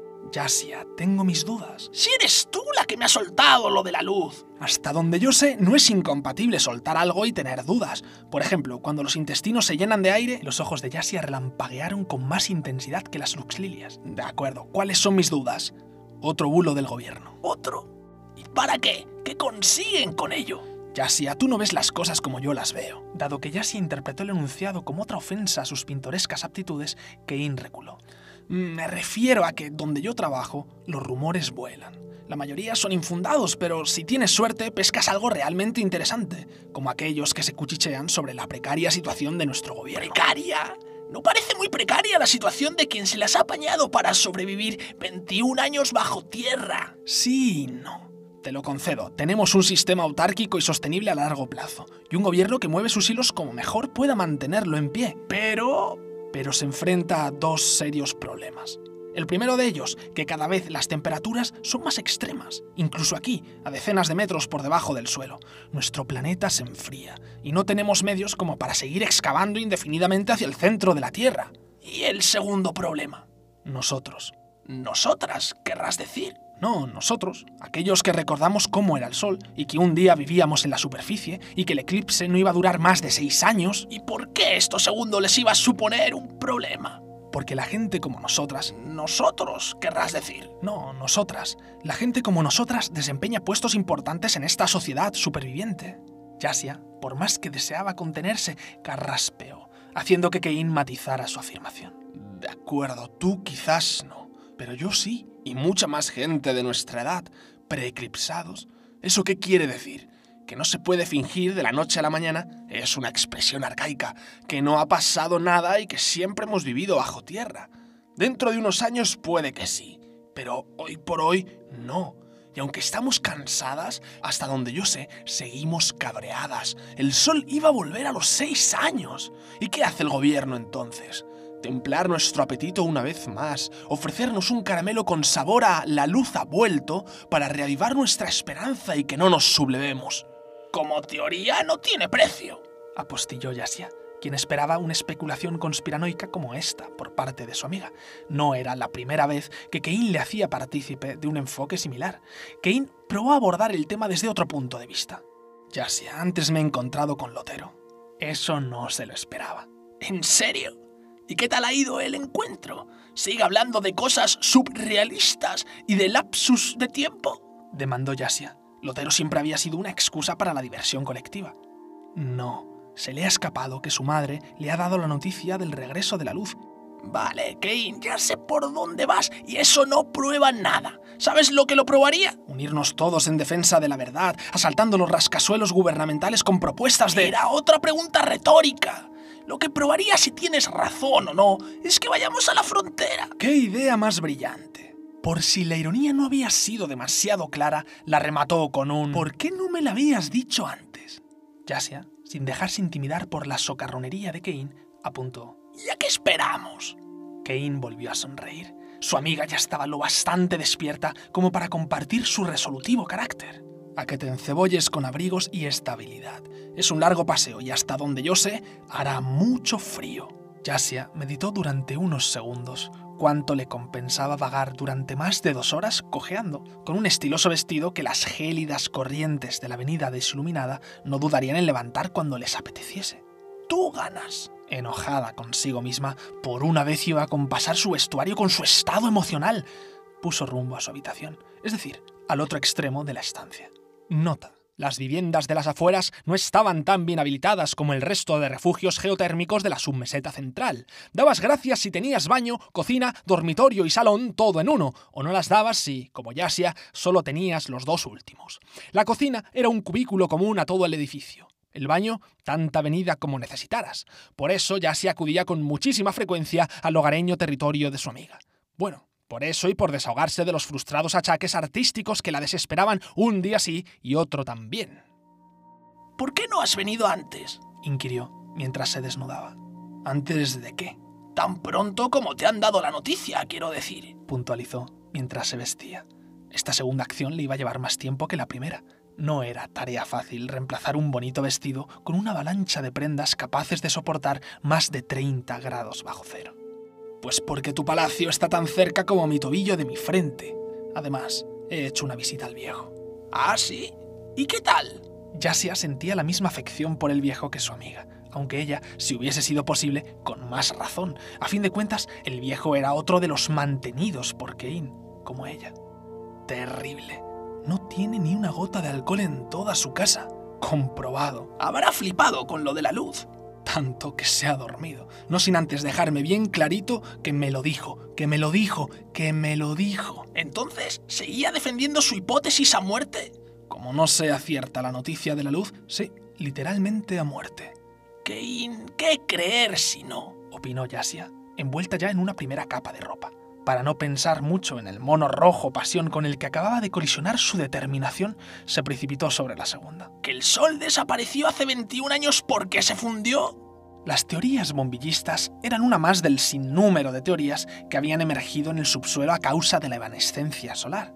Cuando un acontecimiento o fenómeno tiene lugar, nuestra humana naturaleza se ve imantada a la explicación de las causas y a la interpretación de las consecuencias, tranquilizando nuestro intelecto con raciones de conjeturas, conjeturas que, dentro de los límites de nuestro entendimiento, serán erigidas como inamovibles leyes, principios o justificaciones, si es que no se formulan otras menos malas.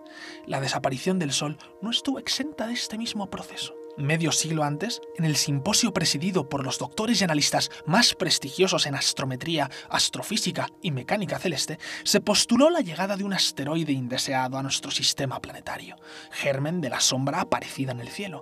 La imaginación empírico-científica hizo el resto. Curiosamente, el asteroide había comenzado a orbitar a una velocidad y con unos movimientos similares a los de nuestro globo, lo que desencadenaría un eclipse solar estimado en unos seis años y tan anchos se quedaron. Pero este postulado naturalmente no bastó. Si bien es cierto que la teoría del eclipse fue la más difícil de desacreditar, sus especuladores contendientes no se reprimieron a la hora de disputarse la preeminencia científica, compareciendo con una mayor presencia al cabo de los seis años de tregua vaticinada. Más pronto que tarde salió a flote la teoría polvorienta según la cual la sombra que se estaba cepillando el cielo no era sino polvo cósmico, un telón galáctico que anunciaba que el Sol había terminado su función. No satisfechos con ella, se propusieron otras, cada cual más descabellada y por tanto más difundible, más difundible y por tanto más admisible, más admisible y por tanto más defendible, más defendible y por tanto más creíble. No en vano se llegó a decir que el Sol finalmente se había extinguido, adelantando su muerte varios millones de años, o que la sombra que se lo había tragado era un agujero negro que también se había tragado nuestro planeta, pero que no nos habíamos dado cuenta todavía, o que un dios o poder sobrenatural nos había dado la espalda, porque naturalmente las espaldas de los dioses o poderes sobrenaturales no emiten luz, o que el supuesto asteroide no era más que el satélite de la Luna, que se había, atentos al dato, apagado para poder estar tanto de día como de noche, o y esta la mejor. Una estrella de otra galaxia se había extraviado y había acabado chocándose, cual bola de billar, con nuestro Sol, desplazándolo del cielo y de la Vía Láctea. Ya no sé qué creer, Yasia. Desde luego, no a los humanos. Hasta donde yo sé, somos unos inútiles en un juego que se nos queda demasiado grande. ¿Tan grande como mi casa? Tan grande como tu artístico talento. Yasia no sabía si eso era un cumplido o una mofa. A falta de más información, se peleó con la tercera capa, y con la cuarta, y con la quinta. Cinco serían suficientes. Mientras tanto, Kane se distrajo con los cuadros que adornaban las paredes de hormigón celular de la casa. Todos eran, como los de la suya, de Yasia, privilegios de tener a una amiga que es la última representante y activista de una especie protegida. Pero los cuadros que Kane estaba mirando, como siempre sin entender, guardaban notables diferencias respecto a los suyos de intensidad y color principalmente. A punto estuvo de reconocer que Yasia tenía razón en lo de los mínimos lux lílicos. Comparados con esos cuadros, los de su propia casa apenas eran pegotes de penumbra en la pared. También era cierto que unos le llamaron la atención más que otros, y más cuando los efectos fragantes de las seis lux lilias le empezaron a embotar los sentidos, empujándola a ver cosas que no había visto antes. Al margen del contenido revelador y cambiante de las obras, las más características no eran las que estaban presas entre los cuatro laterales de un marco rectangular de moldura plana, sino las carentes de molduras, algunas de las cuales estaban retenidas sobre lienzos, no ya circulares, sino delimitados por curvas irregulares. Entre las grotescas formas de los soportes, el contenido y las alucinaciones, Kane volvió a modelar en la biblioteca de sus opiniones que Yasia era la mejor artista que el mundo había dado a luz. De poco valía esa opinión, y lo sabía, pues posiblemente Yasia sería la única artista que en el mundo quedaba, o al menos en la submeseta central. ¡Lista! notificó la sugestiva decoradora de paredes en cuanto estuvo dentro del quinto tejido sintético. Quizás no tanto. Nada más caer en la cuenta de que aludía a su inteligencia y no a su estratificada apariencia, Yasia se abalanzó sobre su amiga, haciéndola rabiar con un abrazo. Kane, que aborrecía el contacto innecesario, se separó de ella como pudo, no pudo. Para sellar la paz, Yasia configuró con uno de sus brazos un asa acabada en su cintura y con el tono más sensual que creyó que ponía. Ronroneo. ¡Enebra! Kane, que no deseaba más abrazos, ni cosquillas, ni otras muestras afectivas, juguetonas o exasperantes, aceptó el trato, de momento justo, pasando una mano por el asa de su amiga. Unidas por los brazos de la amistad y precedidas por una luz añil procedente de un insecto encachivachado, abandonaron la mansión de Yasia para, varios metros de escalones más abajo, pisar tierra. Ya estaban en condiciones de recortar la distancia entre ellas y la frontera. Ahora solo quedaba lo más difícil, recortarla. Se pusieron pies a la obra. ¿Y esa bicicleta? dijo a los pocos pasos Yasia, sorprendida de divisar a lo lejos un objeto tan codiciado, desasistido. Mejor no preguntes.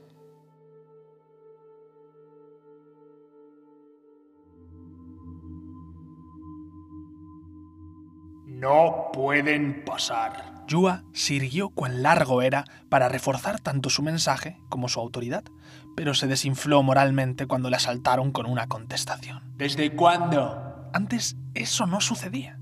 Antes, un hombre de dos metros, oculto tras unas gafas de visión nocturna, no tenía que dar explicaciones de nada cuanto había dicho, y menos si estaba opulentemente armado para ir a juego con su disfraz de guardia fronterizo, ni siquiera aunque tuviese una constitución más próxima a la de jugador de baloncesto que a la de forzudo de la lucha libre, y menos aún si... ¿Que desde cuándo? reclamó la misma molesta voz. Yua dominó con templada disciplina su bullente indignación y se rebajó a asumir que los tiempos ya no eran como los de antes. En el fondo y en la superficie le dolía. De todas las ocupaciones de la submeseta central, la del guardia fronterizo había sido sin duda la menos agradecida. ¿Por qué? Por soportar un sinfín de penurias bajocéricas, por ejercer la violencia contra personas que desean ser tan intraterrestres como tú, por asumir un salario cimentado en meses y no en esfuerzos, por acatar órdenes que tú mismo cuestionas, por consentir las lacerantes punzadas de tus articulaciones ateridas, por retroalimentarte diariamente con tus propios remordimientos y por conocer de primera mano el potencial lapidario de las armas químicas, balísticas, psicológicas, políticas e ignoránticas, entre otras razones. ¿Y todo eso? Desde hace 21 años, respondió, con toda la paciencia y dulzura que le caracterizaban. ¿Eso no te lo crees, Nito? El culatazo fue inmediato. Cuando el maleducado interlocutor, ahora inconsciente interlocutor, estuvo tendido sobre el suelo, Yua lo arrastró hacia la caseta de la izquierda, dejándolo al cuidado de su menos chillona que ojiplática acompañante, quien, sobrecogida aún por el cariz que estaban tomando los acontecimientos, no daba crédito a lo que había presenciado. Los del Departamento de Exigencias Sanitarias se encargarían de ellos. En el caso de la chica, tranquilizándola con hipócritas disculpas. En el caso del cuerpo, depositándolo en una camilla junto a los otros tres insensatos que, habiendo apelado a la serenidad de Yua, despertarían a la mañana siguiente con las mismas migrañas que hostigarían a un caballo que amanece siendo unicornio. Definitivamente, ese día estaban batiendo récords, y eso que aún no había concluido. Tras abandonarles a su suerte, en manos de esos profesionales de la sanidad más mala que buena, Yua regresó a su garita, volvió a posar su binócula mirada en el terroso horizonte, o sea, en la nada, y, fiel a las manías de su espalda, se encorvó de nuevo, a la espera del fin de su jornada. La no tan flamante reaparición de la luz le estaba fatigando sobremanera, aunque todo apuntaba a que lo de hoy apenas era el aperitivo de lo que mañana tendrían que afrontar. Gajes del oficio con lo a gusto que estaban sin noticias del sol. Una voz demasiado familiar como para anunciar algo bueno le sacó de sus quejicosos pensamientos. ¡Otro grupo! Ni un descanso podía saborear. Otro grupo significaba entre dos y mil pesados con ánimo de cruzar la frontera, pero sin ánimo de pagar por ello. Y era comprensible. Al fin y al cabo, cruzar la frontera salía caro, muy caro. De primeras, sin una autorización expresa, estaba prohibido, o para cidular la prohibición, tipificado como delito, con penas de hasta dos años de prisión y una multa exprimidora. Venía en el pack de la cárcel. Sin embargo, la ley que atestiguaba dicha prohibición, al igual que todas las demás leyes del democrático sistema de la submeseta central, podía eludirse con una llave maestra, la corrupción para que luego no se diga que las leyes urdidas por la democracia son rígidas, inexorables. En absoluto. Están dotadas, afortunadamente, de cierta flexibilidad. En la frontera, el toreo de la ley culminaba en Yua, último trámite del corrupto proceso, lo cual quiere decir que quien llegase a Yua o bien ya había desembolsado cuanto llevaba consigo, ahorros, promesas, dignidad, o bien disponía de una red de contactos asaz persuasiva. Independientemente del caso, Yua no era, como la ley sí, eludible. Es decir, si anhelabas cruzar al otro lado de la frontera, tendrías que negociar también su beneplácito. previendo que con Yua no te valdría ni apelar a lo desembolsado ni a tu red de contactos. Tendrías que ofrecerle algo nuevo. Además, a Yua le gustaba particularmente simular que era un devoto cumplidor de la ley, que la frontera se traspasaría por encima de su cadáver y esas cosas. Por eso desutilizar los roles del corrupto y el corruptor. De acuerdo a ellos, cómo le corrompían. Los más luchadores, encolerizados por el abusivo precio de los sobornos fronterizos y hartos de formar parte de un absurdo paripé, con miríadas de protestas, por lo que Yua los devolvía a sus refugios geotérmicos o refunfuñando o con una cefalea inolvidable. Los más ingenuos, algo más prudentes, preferían confiar en los designios del dinero, desdeñando la realidad en la que vivían, pues el dinero intraterrestre no había hecho más que devaluarse con el devenir de los años oscuros. En cambio, los más ocurrentes, con mucho más tiento que los luchadores y los ingenuos, optaban por ganarse la quiescencia de Yua con cápsulas gourmet, radiadores retrocalefactables o paquetes de Kyuraki Malala. Nota. Malala era la marca más renombrada de Kyuraki, en gran medida por ofrecer una consistencia más compacta y un sabor infinitamente menos arenoso. En los tiempos en los que el comercio exterior todavía no había colapsado, se exportaba con una diligencia pasmosa. No obstante, la caída de las bolsas mundiales vaticinó el declive de sus ventas, así como el declive de las relaciones intercontinentales, ambas sumidas finalmente en la oscuridad más ingrata. Por tanto, quien aún estuviese en posesión de alguna pizca de Kyuraki Malala, y más en una región tan distante respecto a las fábricas pakistaníes como lo estaba la submeseta central, podría considerarse un bendecido por los dioses, o, siendo más modesto, un sobornador convincente. En una ocasión, incluso le agasajaron con una bicicleta, sin la cual Yua no habría podido granjearse el amor de su problemática hija. Con lo cual, ante la llegada de ese grupo, la pregunta que se hacía nuestro guardia fronterizo no era otra que esta. ¿Cómo serían los cinco individuos que se aproximaban a su puesto con indecisión? ¿Luchadores? Ingenuos u ocurrentes. No pueden pasar, les advirtió Yua, cerrándoles el paso mientras enderezaba por enésima vez en el día de hoy su combada espalda. La posiblemente más veterana del grupo resultó ser del tipo ocurrente, ya que extrajo de una mochila que traía consigo varias botellas de vidrio y colocándolas una a una a los pies del espigado guardia, esperó su dictamen. ¿Contenido? Curioseó Yua, impresionado por la efectividad del grupo, que había renunciado a las típicas fórmulas de cortesía, a los típicos silencios embarazosos y a las típicas preguntas que expone alguien que no sabe cómo decirle a un tipo de dos metros opulentemente armado y oculto tras unas gafas de visión nocturna que le deje pasar. Mayormente licor de hierbas, aunque una es de cachaza para aumentar la tensión de la situación y revestir con circunspección su autoridad, Yua subyugó su complacencia a unos segundos de seriedad, firmeza e imperturbabilidad, logrando así que los cinco individuos experimentasen qué es tener los nervios a flor de piel. Protocolo. Bienvenidos al exterior, declaró al cabo del tiempo estipulado, felizmente satisfecho tanto por la mercancía recibida como por no tener que emplear la culata de su arma, que se estaba desgastando. Además, si lo pensaba un poco, acabaría reconociendo que el titular del Sol tenía sus ventajas. Desde la última vez que corrió la voz de su regreso, no le habían vuelto a condecorar con tantos obsequios en un mismo turno de guardia. Ya los administraría. Por lo pronto, ahora le tocaba a él hacer honor al código del soborno, de modo que retrocedió hasta su puesto de mandos y dio luz verde, figurativamente, claro, a la torre de control, desde donde procedieron a la lenta apertura de las acérrimas compuertas de la frontera. Llegaba la peor parte de su trabajo, la bocanada glacial del exterior. Antes de proseguir, nos compete desmentir cualquier concepción previa que se tenga en relación a la frontera, porque estaría comprobadamente desencaminada. La frontera no era un muro, Dicho lo cual, renunciemos a pensar en prominentes bloques de hormigón y acero, alambradas acaracoladas, torretas de vigilancia, grafitis denunciadores y vallas electrificadas. La frontera tampoco era un embudo de masas. Descartemos por el momento cualquier puesto de entrada por el que se filtran regularmente torrentes de vehículos y personas ante la atenta mirada de unos fusiles recelosos y la frontera tampoco era símbolo ni nombre de nada más que de sí misma. Por consiguiente, prescindamos de ciertos grupos de música, cervecerías de mala muerte y novelas de ficción. Entonces, si no era nada de eso, ¿qué era la frontera? Una chapuza con todas las de la ley tiempo a que la submeseta central estaba comunicada con su sobrehomónima macrociudad a través de las carreteras que conformaban los intestinos de un inmenso túnel, el cual podía ser franqueado solamente por aquellos que estuvieran en posesión de un permiso intraterrestre de circulación. Por esas fechas, en las que el Sol ya había sido deportado, no había fronteras como tal, sino puestos de control y regulación del tráfico distribuidos en ambos extremos del túnel, uno en la superficie de arriba y el otro en la de abajo. En un momento dado, sin embargo, las infracciones de circulación se multiplicaron. Y se multiplicaron tanto que las sentencias, sanciones y peajes dejaron de bastar para contener el alud de la desesperación ciudadana.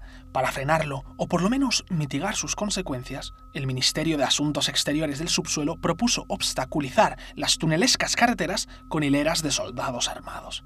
Al principio dio resultado. Al principio. Luego, el desarrollo de los sangrientos hechos les presionó hasta el punto de cortar de cuajo el túnel. ¿Cómo? Idealmente con una estructura de cemento fosforescente perfilada con poliuretano proyectado. Finalmente, con un misceláneo parapeto de escombros y cualquier residuo sólido que pudieron encontrar. Ese era el origen de la grandiosa frontera de la submeseta central, un túnel chapuceramente cercenado con el fin de evitar males mayores. Y entonces, ¿qué hay de las acérrimas compuertas? Vayamos paso a paso. Mientras las armas hacían de las suyas, a alguien se le ocurrió transformar los crímenes militares en crímenes de la naturaleza, retomando el proyecto inicial, el de la estructura de cemento fosforescente perfilada con poliuretano proyectado.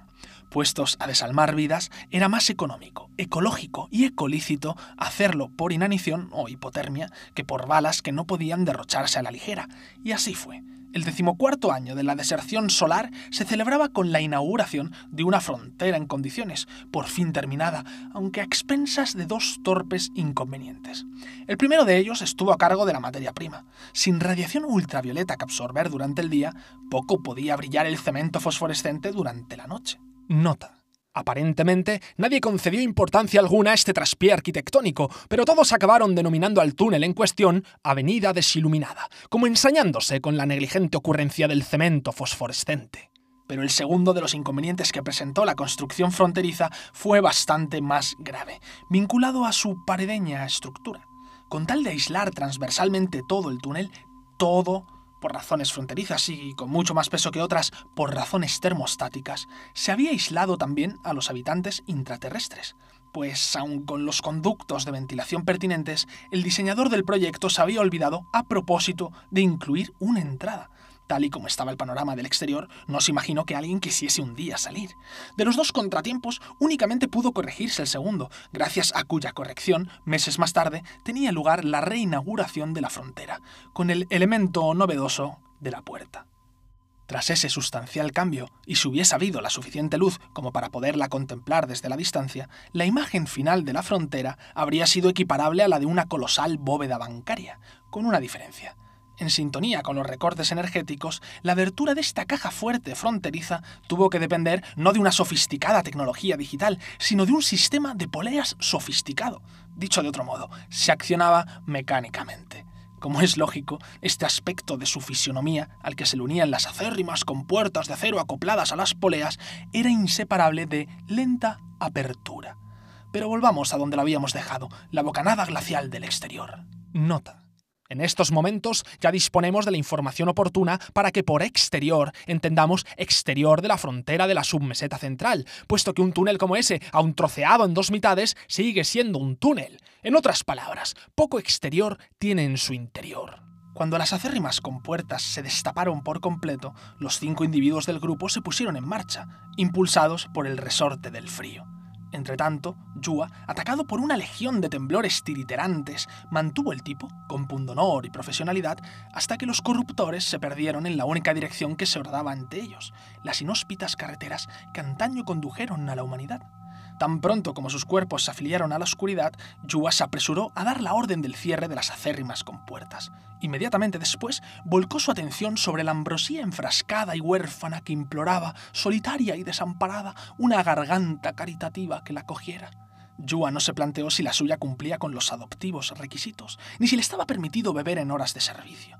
Antes bien, abrió como pudo una de las botellas y usando su tapón como vaso, vertió el contenido que cupo para llevárselo luego, no sin dificultades, a los labios. Si era licor de hierbas o cachaza, le daba exactamente igual. Hasta el mismísimo fuego podría habérselo bebido con tanta vehemencia. De hecho, con la templanza propia de alguien escocido por los escalofríos, descubrió que el achispado proceso podría agilizarse despidiendo al intermediario taponado.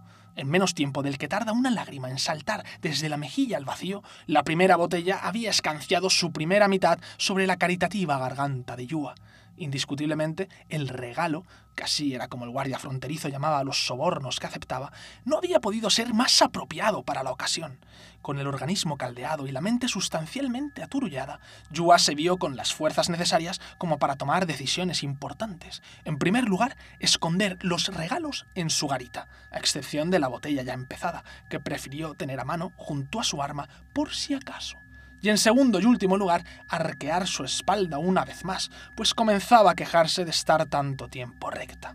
Habría posado de nuevo su binócula mirada en el terroso horizonte, o sea, en la nada, pero su visión se había nublado tanto que prefirió dejarla vagar de la mano de sus pensamientos, igualmente en la nada. La misma voz de siempre interrumpió, sin ninguna consideración, su nada. ¡Vuelve la patrulla! Eso sí era una noticia de verdad, y no la del sol. La patrulla de reconocimiento, constituida por tres desgraciados, un prehistórico todoterreno de gasolina que poco le faltaba para haber funcionado a pedales y un remolque que perdía, emulando a Hansel y Gretel, trozos de su armazón por el camino, había partido, como cada semana, había que racionar la gasolina, durante el turno del compañero de Yua. Su función, según el gobierno intraterrestre, comprobar periódicamente los cambios climatológicos más significativos del mundo exterior, ausencia del sol inclusive. Según el personal de la frontera, quemar neumáticos y combustible en carreras desenfrenadas al son de cánticos libertarios.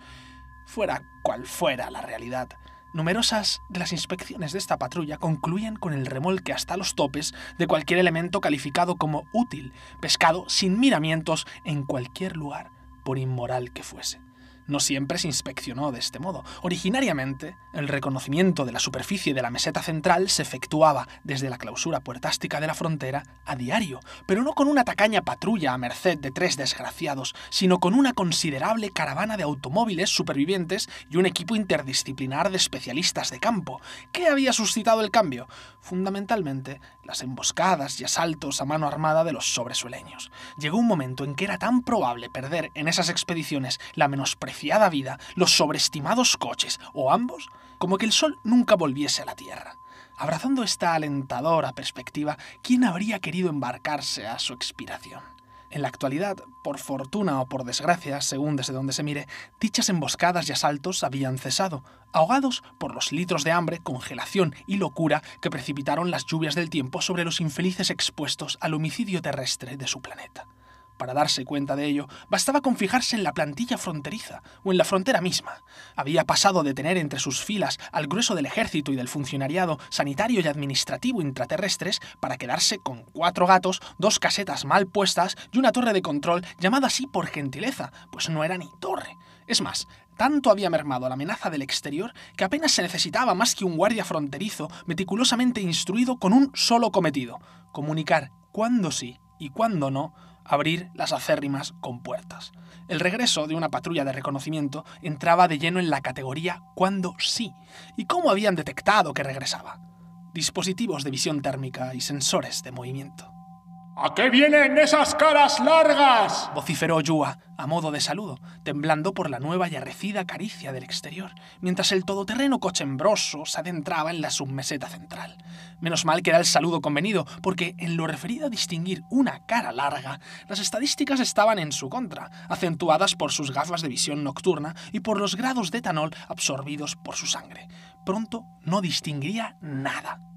¡No nos pagan lo suficiente! le gritó de vuelta desde la ventanilla con desgana bajada del copiloto uno de los desgraciados del todoterreno, completando así el singular santo y seño de la frontera.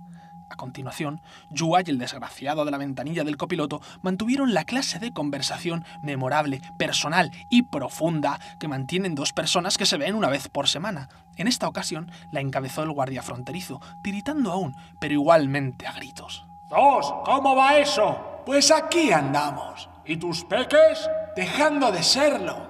Frío, ¿eh? Ni que lo digas. ¿Alguna novedad? Perlas de Valley. Yua esparció su encapotada mirada por el remolque. Había bultos más voluminosos que los de un lote de perlas, por lo que probó fortuna. ¿Y algo de comida para un padre de familia? Acepto cualquier cosa, por mal que sepa. Eso significaba que no. Pues ya podíais traer algo de verdad. Se despidió Yua, muerto de frío, tambaleándose y corriendo, en su estado podía realizar ambas acciones simultáneamente, hasta su garita para dar la orden del cierre de las acérrimas compuertas. Pues ya podías venirte con nosotros la próxima vez. Se despidió el talzós, subiendo con entusiasmo la ventanilla. Como se ha podido comprobar, eran tan amigos como un clavo y un neumático, pero eso no significaba que Yua infravalorara la labor de Zos y su patrulla, para tres que rescataban información del exterior, información a veces de dudosa fiabilidad, como la que desataron la semana pasada en relación al Sol y que se había ido filtrando en forma de noticia y a pesar de su confidencial condición hasta ser colectivamente conocida, como hoy se estaba demostrando. Pero información, a todos los efectos. Nunca es tarde para recalcar que la popularidad de estos heraldos de la información se remontaba a los años previos al eclipse solar, quizás no en forma de patrulleros todoterrenos, pero sí en forma de naves de reconocimiento dispersadas en todas direcciones por el espacio sideral. En vista de los fracasos colonizadores de otros planetas, el lanzamiento de estas naves fue un intento desesperado, como el llanto de un bebé que, sabiéndose solo, encomienda sus penas urbi et orbi, abandonándose a la ilusión de que algún oído sensible, con insultos, azotes o mimos, acabará haciéndole caso. Doble era su motivada vertiente, explicar qué le estaba sucediendo al Sol y ofrecer alguna posibilidad de escapar con éxito de la Vía Láctea. Tristemente, ambas cayeron en saco roto pues nunca más se supo de las naves mencionadas. Aún así, de vez en cuando se contagiaban habladurías acerca de una genealogía andorrana en Venus, vitaliciamente perdurable por ser este el planeta más canicular de nuestro sistema solar. Incluso se había llegado a creer que la colonia orbital y tripulada lanzada al espacio por los norteamericanos 21 años atrás, en la víspera del eclipse total, merodeaba de constelación en constelación organizando su propia versión de los Juegos Olímpicos cada cuatro años cuánto había de sandez y cuánto había de verdad en estos rumores era difícil de precisar. Mientras hubiese un necio dispuesto a creerlos, por descabellados que fueran, tenerlos por cierto siempre sería, al margen de la verdad, una posibilidad indesechable. Conforme el todoterreno aparcaba en los alrededores de la otra caseta, la de la derecha, Yuas se abrigó, sin disimulo, con un par de tragos más más pronto de lo que le hubiera gustado, comprobó que la materia ni se crea ni se destruye, se ingiere. El contenido de la botella comenzaba a escasear.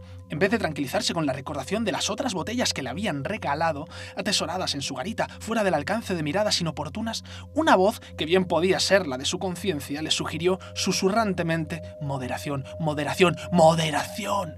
Debía de haberlo imaginado, porque otra voz, demasiados decibelios por encima del anterior susurro, pero igual de cargante que la conciencia, le advirtió. ¡Yua! ¡Otro grupo!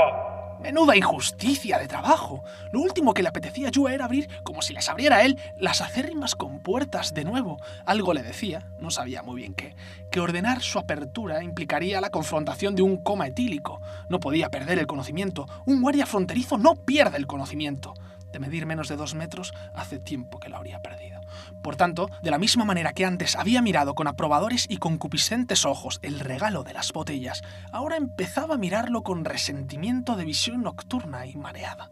¿Le había ayudado a sobrellevar el frío? Sí, pero no a sobrellevar lúcido los últimos resquicios de su jornada laboral. La conclusión que sacaba al respecto, teniendo forma de vómito, se la guardó para sí por respeto al grupo que tendría que despachar con o sin culata. No podéis pasar, regurgitó verbalmente, en un soberano esfuerzo por mantener la compostura fronteriza.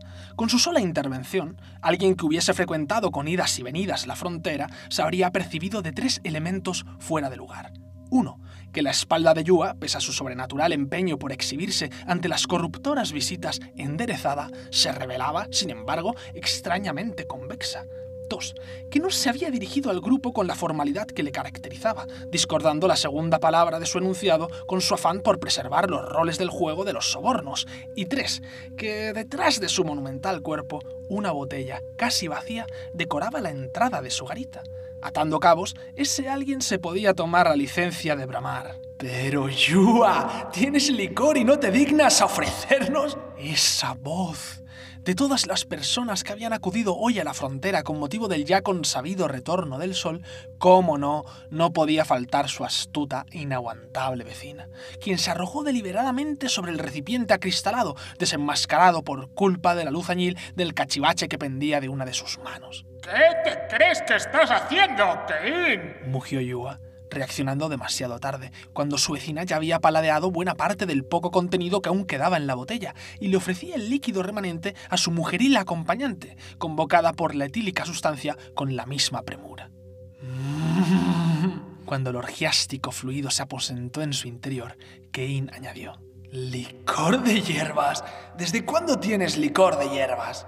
Yua impotente por presenciar cómo el dúo descargaba en sus sedientas fauces por turnos hasta la última gota de su regalo, repitió su pregunta, pero ahora con un tono amenazante y respaldado con el crujir de su fusil, indudablemente cargado. ¿Qué te crees que estás haciendo, Kane? Hasta donde yo sé, hacerte un favor, contestó tranquilamente la aludida. ¿Pensabas terminártela tú solito?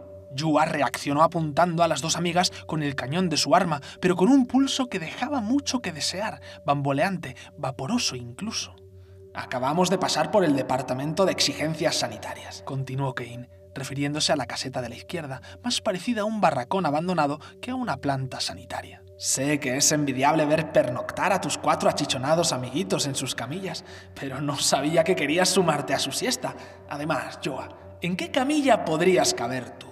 Te acabarían dejando en el suelo, aunque eso no tiene por qué ser un problema. Según me han dado a entender mis ojos, parece más cómodo que las camillas. Yua no estaba en condiciones de asimilar más de tres palabras seguidas, por lo que desistió en su uso del arma, pero no en el uso de su autoridad. Di lo que quieras, ya conoces las reglas, no puedes pasar, y tu amiga tampoco, soltó, corrigiendo repentinamente la curva de su espalda. Pese a su estado de embriaguez, había recuperado las ganas de jugar. Lo que ni Kein ni Yasia se figuraban era que Yua no tenía ninguna intención de abrir las acérrimas compuertas. ¡Yua, la luz ha vuelto! tanteó Yasia. ¿Y a mí qué? gruñó, demostrando con su gruñido que no eran las primeras en venir por ese motivo. ¿Desde cuándo lo sabes? disparó Kein. ¿Lo de la luz? No, lo de que existen ciertas sustancias tóxicas capaces de embotar los sentidos y la razón hasta el punto de transformar a la persona más engreída en un saco de estupidez sin límites. Como Yua no había entendido nada, Kein le esclareció el asunto. Sí, lo de la luz. Desde hace... contó. Una semana. Yasia no se pudo contener. ¿Estás de coña? ¿Y por qué cojones no habéis dicho nada, pedazo de...? Kane le interrumpió, a prisa, tomando las riendas de la situación antes de que el guardia fronterizo descubriese el gatillo, ahora que volvía a apuntarlas. Un hombre borracho es fácilmente manejable, pero un hombre borracho y armado es, ante todo, impredecible. Yua, del 1 al 10, ¿cómo de falsa es la noticia? Error. Kane había utilizado números. En consecuencia, la mente de Yua borró el mensaje cifrado ateniéndose al último que sí podía descifrar. ¿Pedazo de qué ibas a decir? recordó, con la musiquilla del insulto recreándose en sus tímpanos. Kane implementó la misma táctica, esta vez omitiendo cualquier forma numeral. Yua, Yua, insistió. Todos dicen que la luz ha vuelto. ¿Tú qué crees? Yua despeñó su atención sobre Kane. Eso sí lo había entendido, y al entenderlo se olvidó momentáneamente de Yasia. Sobre si la luz ha vuelto o no, no tiene pinta. Yua, ¿y eso por qué? Kane no se dio por vencida. Además, la estrategia de pronunciar el nombre de su vecino antes de cada frase estaba dando sus frutos. El fusil, en lugar de enfilarlas, había pasado a ser su muleta. Porque los que vuelven de la superficie no dicen más que chorradas. Yua, ¿qué chorradas? No me preguntes qué chorradas. ¿Chorradas? Yua rememoró sucintamente las que le habían relatado a lo largo del día de hoy. Brisas de viento solar, cuerpos que titilan, perlas de un tal vale, qué sé yo. Kane se sintió embriagada por la esperanza, ya sea por la impaciencia. Pues cuando volvamos nosotras ya te contamos. Ah, no, aseguró Yua, que de repente había caído en la cuenta de qué se proponían ambas. Sin autorización está prohibido pasar al otro lado. Justo cuando Yasia, en uno de sus luchadores arrebatos, iba a solicitar, sin saberlo, un culatazo, Kane se adelantó, alejándola del peligro. ¿Y por qué piensas que no tenemos autorización? ¿La tenéis? Yuan ni se molestó en disimular su escepticismo. Sobornarle, o si se prefiere, tener autorización, no era una tarea sencilla. Exigía parné, oportunismo y una dosis de sorpresividad. Yua estaba casi seguro de que Kein no disponía de ningún regalo así. No ese día, no esta vez. El comodín de los calzoncillos ultratérmicos lo había malgastado en la última que el sol había fingido volver. Desde entonces, varios años habían ido sucediendo, o lo que es lo mismo, incontables suplicios intraterrestres, racionamientos energéticos, amputaciones salariales, encarecimientos alimentarios. Todos ellos le servían para inferir que Kein difícilmente conservaría algo regalable. Y eso sin olvidar que su vecina, según tenía entendido Yua, sustentaba, en detrimento de sus propios ingresos, a dos hermanas huérfanas que había adoptado como hijas suyas, al anciano invidente y dormilón de la colmena urbanística de enfrente y a la pintora lunática y malhablada que, si su licorero atracón no le engañaba, tenía delante. Resumiendo, por muy favorable que fuera su empleo en el hangar de cultivo, la autorización de Kane era un paupérrimo farol. Yua, Yua, Yua. Cuando desgastó su nombre, Kein, ante la atónita mirada de Yasia, se arrimó, en contra de sus principios, al guardia fronterizo, neutralizando la taimada sensualidad de sus palabras con la luz añil con que enazuleció la visión nocturna de éste. ¿Acaso creías que alguien como yo te iba a defraudar? A semejante actitud le pilló, paradójicamente, con la guardia baja. Sin ver absolutamente nada, Kein había ubicado su cachivache adrede justo delante de las gafas del ciclopio borrachín, se dejó guiar consentidamente por su insinuante vecina, hasta después de un patoso caminar alcanzar su garita, desde donde Kein, sagaz como ella sola, intuía que era más factible conseguir abrir las acérrimas compuertas. No hace falta ni que cierres los ojos, le prometió Kein, dominando la situación, así como los hilos de la marioneta armada, con maestría. Simplemente huele. El olfato de Yua, insensibilizado como estaba por el licor, apenas podía retener la fragancia que desprendía la feminia proximidad de Kein. Sin embargo, sí que percibió el amoniacado aroma que detonó la apertura de una lata de conserva, tal vez porque, con el sentido de la vista inexplicablemente arrebatado, el resto de sus sentidos se refinaron. ¿Qué, qué es? balbuceó, súbitamente consciente de la voracidad de su estómago. Pulpo en escabeche. Dicho así, Kein confiaba en intensificar el valor y el sabor de su regalo. Así fue. ¿De dónde lo has sacado? dijo atropelladamente el guardia, relamiéndose los labios solo de pensar en el ingrediente pulpo, en el ingrediente en y en el ingrediente escabeche. Kane revivió con recuerdos los riesgos que había asumido con tal de llegar al sombrero caja, antes de contestar, de una amistad robustecida con una entrega desinteresada. No creo que sepas de qué hablo. Yua, haciéndole caso omiso por no poder concentrarse en otra cosa que en comer, masticar y despedazar con sus debilitados dientes ese pulpo, procuró atrapar a tientas la odorífera y preciada lata. ¡Quieto, parao! le recriminó Kane. Hasta donde yo sé, un regalo es un regalo. El guardia fronterizo se acogió al silencio de la incomprensión. Kane se explicó. La lata a cambio de una orden. Para aseverar el mensaje de su oferta, Kein presionó el botón central del walkie-talkie fronterizo que había cazado en la esteparia mesa de la garita. El interferencial sonido activó las pocas facultades razonadoras que aún conservaba el cocido intelecto de Yua. ¡Bruja! ¡Quemadora de cocinas! exclamó, desengañado, dolido, al sentirse utilizado. ¿Qué hay de la desinteresada esa de la que hablabas? Pulpo en escabeche, insistió Kein, ignorando sus ofensivos comentarios hasta lograr que los tres ingredientes sondearan con la misma eficacia que antes la mente de su tullido vecino. Yua, a pesar de estar borracho, no era tonto, o no tanto como para menospreciar tan sustancioso soborno, por el que cualquiera daría un ojo de su cara, aunque los ojos estuviesen tan devaluados como el dinero mismo. Por esa razón, repudió sus ultrajados sentimientos y trató de sacar el máximo partido del trato, para lo cual desenfadarse era el primer paso. Regatear el siguiente. ¿Qué? Una lata no es. No había acabado de exponer sus condiciones cuando una segunda lata se asentó sobre la palma de su mano, la que permanecía libre de arma alguna. Estaba claro que sus pensamientos no podían competir contra la concisión de los de Kein. Aún queda el pago de tu amiga, si es que... Sin posibilidad de reaccionar, no solo una tercera lata de pulpo en escabeche había reemplazado su fusil, mutilando su discurso, sino que unos oídos controltorreados esperaban su orden al otro lado del walkie-talkie coaccionado y ofuscado como estaba, ¿qué podía haber hecho sino a regañadientes darla? Yasia, por su parte, ajena a las elocuentes maniobras de su amiga, seguía clavada en el mismo sitio en el que Kein había evitado su inconsciencia, pero no por falta de iniciativa, por falta de luz, ya que su amiga se había llevado consigo la única fuente luminosa que investía claridad en los alrededores de la frontera. En ese momento veía menos que Yua, sintiéndose además menos artista que nunca. De esta forma, quieta, ciega y desartistizada, ya se aguardó el desenlace garitense, un tercio de impaciente, un tercio de curiosa y un tercio de preocupada.